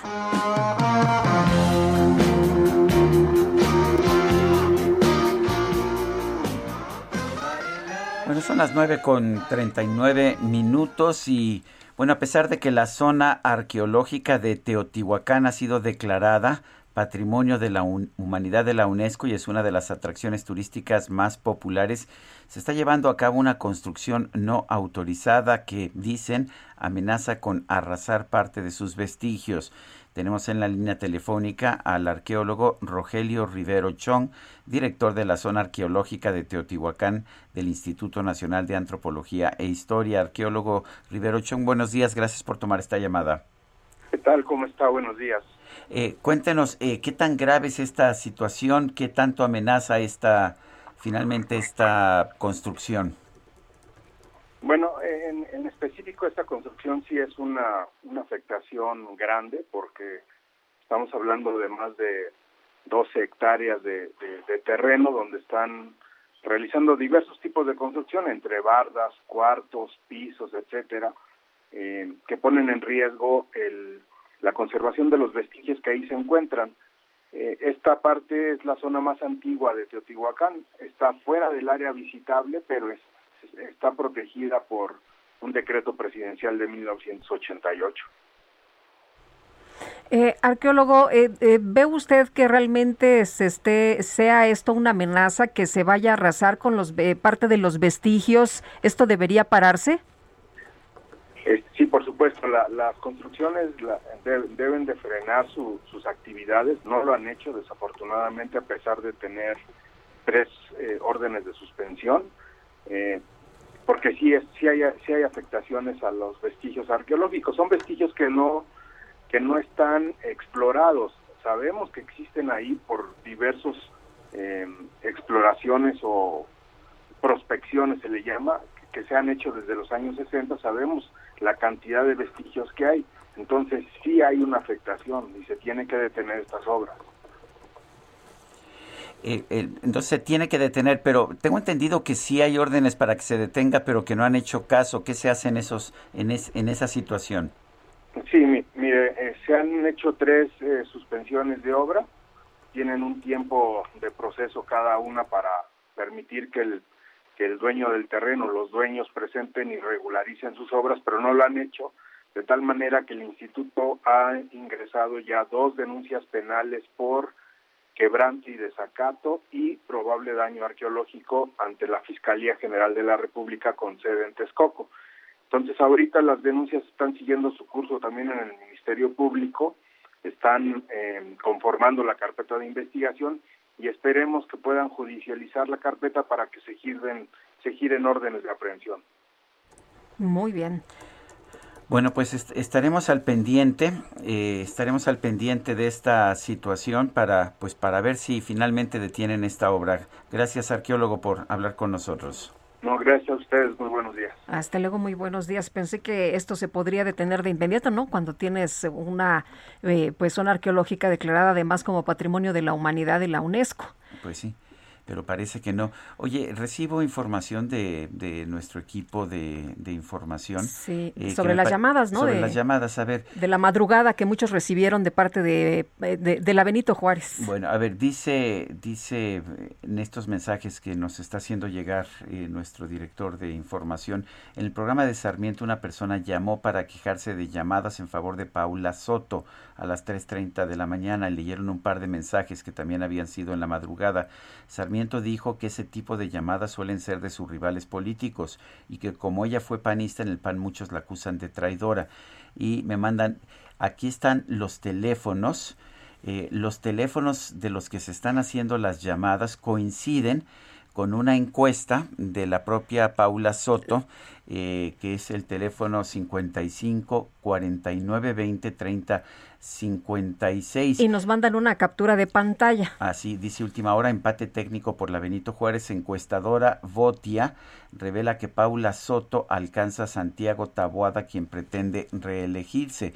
Y bueno, pues ah, eh, dice Gaby Márquez eh, en Twitter, si quieren saber más, aquí tengo dos de los teléfonos de donde marcaron en la madrugada y uno de ellos, el 55 49 20 30 56, es precisamente de esta supuesta encuestadora que se llama Voitia, yo no la conocía, seguramente es una encuestadora de esas falsas que se utilizan para promoción política y bueno, pues habría razones, habría razones para pensar que que esto es parte del esfuerzo electoral de Paula Soto, pues qué tontos son. Pues sí, si imagínate. lo que están haciendo es hacer llamadas en la madrugada.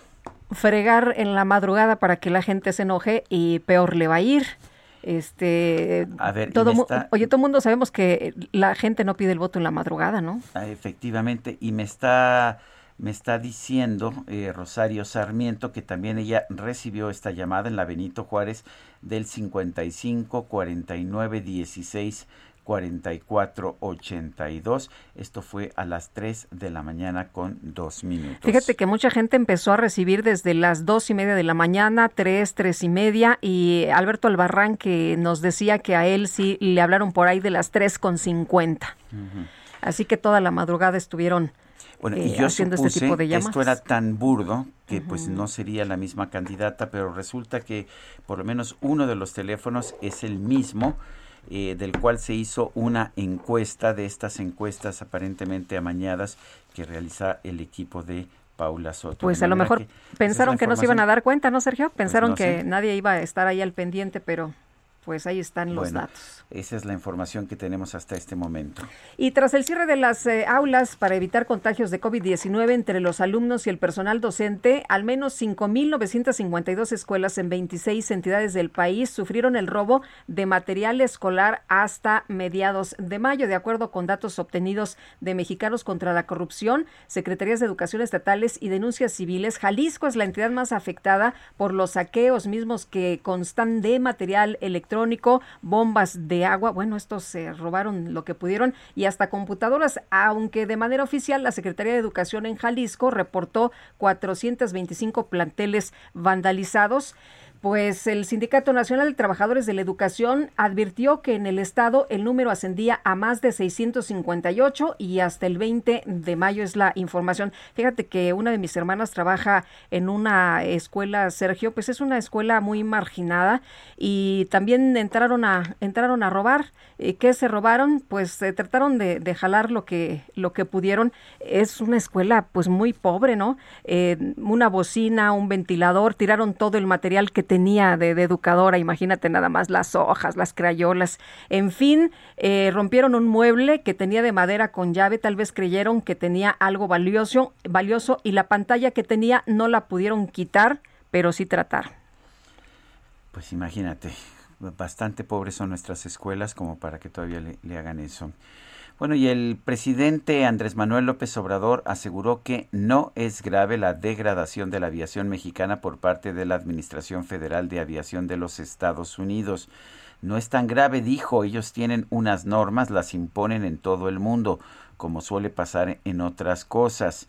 Dijo además que se está haciendo todo lo necesario para regresar a la categoría 1. En la mañanera dijo que, que hay países, en alusión a Estados Unidos, que siente, se sienten el gobierno del mundo. Se les olvida que hay más de 200 países libres y soberanos. Se erigen en jurado y califican todo. De todas maneras, dice, nosotros cumplimos. Dijo el presidente que las líneas aéreas nacionales están muy ocupadas, pues tienen en el mercado interno bastante demanda y afortunadamente se están recuperando los viajes de avión. Ahora con la quiebra de Interjet, dijo el mandatario, hay más demanda, por lo que no tendrán problemas, solo si quieren abrir más vuelos a Estados Unidos, pero para entonces, dijo, habrá más elementos para que regrese a la calificación. También aseguró que esta degradación eh, tampoco afectará al nuevo aeropuerto de Santa Lucía.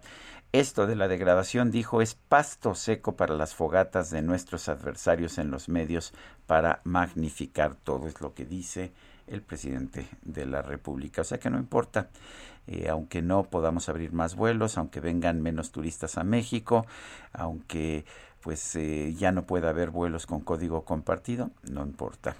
Son las 9 de la mañana con 49 minutos. Gastrolab con el chef Israel Arechiga. Israel, ¿cómo estás? Buenos días. Hola, muy buenos días, Lupita, Sergio, todo el auditorio. Pues muy bien, qué gusto de saludarlos. Y hoy celebrando el día de mañana tenemos uno de los grandes platos de la comida rápida, uno de los grandes, de los grandes platos que junto con los tacos en México, junto con los hot dogs, junto con la pizza, eh, es uno de esos platos de antojo. Y es que el día de mañana, 28 de mayo, es el Día Internacional de la Hamburguesa. Un plato que tiene muchísima historia, un plato que, que parte justo desde el Imperio Romano, cuando se tenía que cortar en tiras, y, desde el Imperio Romano y desde, la, de- desde los turcos, los mongoles, que tenían que cortar en tiras la carne de baja calidad para poderla hacer comestible. Cuando tenían carne muy dura, que no era de mucha calidad, pues la única manera de poderla consumir era cortarla en tiras o picarla, ¿no? Después, posteriormente, los tártaros de origen ruso llevan a Alemania el steak tartar, ¿no? Que es el tartar de carne, la carne cruda, eh, picada y después sazonada con un poquito de sal, especias, pimienta.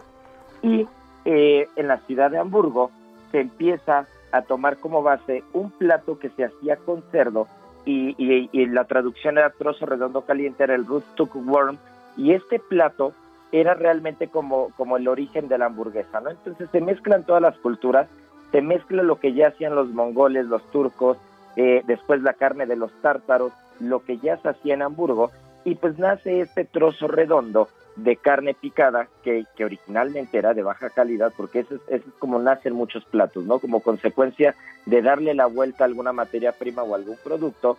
Y finalmente, unos marineros de Hamburgo, del puerto de Hamburgo, llevan la receta a Estados Unidos y en Estados Unidos un chef llamado Luis Lassen tiene como que la, la historia lo nombra él como la primera persona que hizo una hamburguesa en forma. Aunque eh, ya hemos platicado anteriormente del que fue el primer restaurante eh, como tal en Nueva York y en Estados Unidos, que era el del Mónicos. En 1830 ya tenía un plato muy parecido, eso hay registro, pero no como tal como la hamburguesa. Después, una cadena llamada White Castle son los primeros que hacen la hamburguesa, digamos, en masa, ya, ya con una producción en línea. Y esto gracias a que ya inventan la máquina para picar carne y en ese momento ya se puede masificar la hamburguesa porque si no hubiera sido imposible. Después, ya, ya, ya después en 1948, eh, entran los hermanos Dick y Ronald McDonald y bueno, pues ya de ahí el mundo conoce la hamburguesa como lo conocemos al día de hoy, pero es, una, es un plato con muchísima historia que, que viene de un extremo del mundo al otro porque la hamburguesa siempre la, la, vamos a, a ligar sobre todo la cultura norteamericana, pero pues el origen es tanto turco, mongol, tártaro, alemán y bueno, pues ya después se extiende por todo el mundo.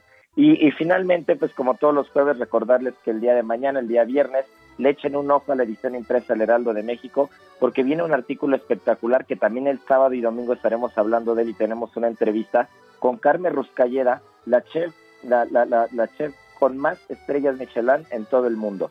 Tiene tres estrellas en uno de sus restaurantes en San Paul de Mar en Barcelona y la tuvimos una hora platicando con nosotros. Imagínense nada más que agasajo para que le puedan echar un ojo mañana a la entrevista en la edición impresa y sábado y domingo a la una de la tarde en el Heraldo Radio.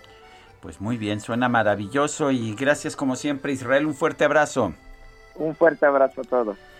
Son las 9 de la mañana con 52 minutos, 9 con 52. Vamos a un resumen de la información más importante. Esta mañana el secretario de Salud Jorge Alcocer aseguró que el gobierno federal ha logrado un ahorro de más del 70% en la compra de medicamentos en comparación con el sexenio pasado. El presidente López Obrador aseguró que no es tan grave que Estados Unidos haya degradado la calificación de seguridad aérea de México. Señaló que hay países que se sienten los gobiernos del mundo. El portavoz del Ministerio de Relaciones Exteriores de China, Xiao Lijian, rechazó que sea necesario realizar una nueva investigación sobre el origen del COVID-19. Señaló que el mundo ya conoce la oscura historia de los servicios de inteligencia estadounidenses.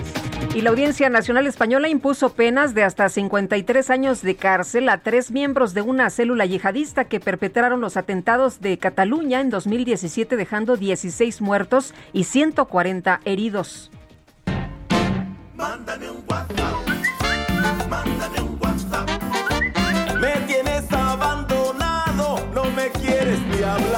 La plataforma WhatsApp anunció que después de meses de pruebas ha comenzado a liberar una nueva función en su aplicación móvil para que las personas que reciben mensajes de voz muy largos puedan incrementar la velocidad de reproducción de estos.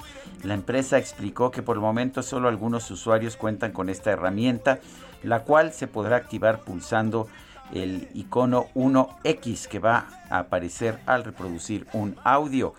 Y bueno, pues lo podemos usar para cuando nos manden por mensaje de voz las uh, declaraciones del presidente López Obrador. Se nos acabó el tiempo, Guadalupe. Pues vámonos entonces, que la pasen todos muy bien, que disfruten este día. Y mm, que una última, la de Gerardo Galicia, tienes por ahí. Ya nos vamos, 5, 4, 3, 2, 1, adiós.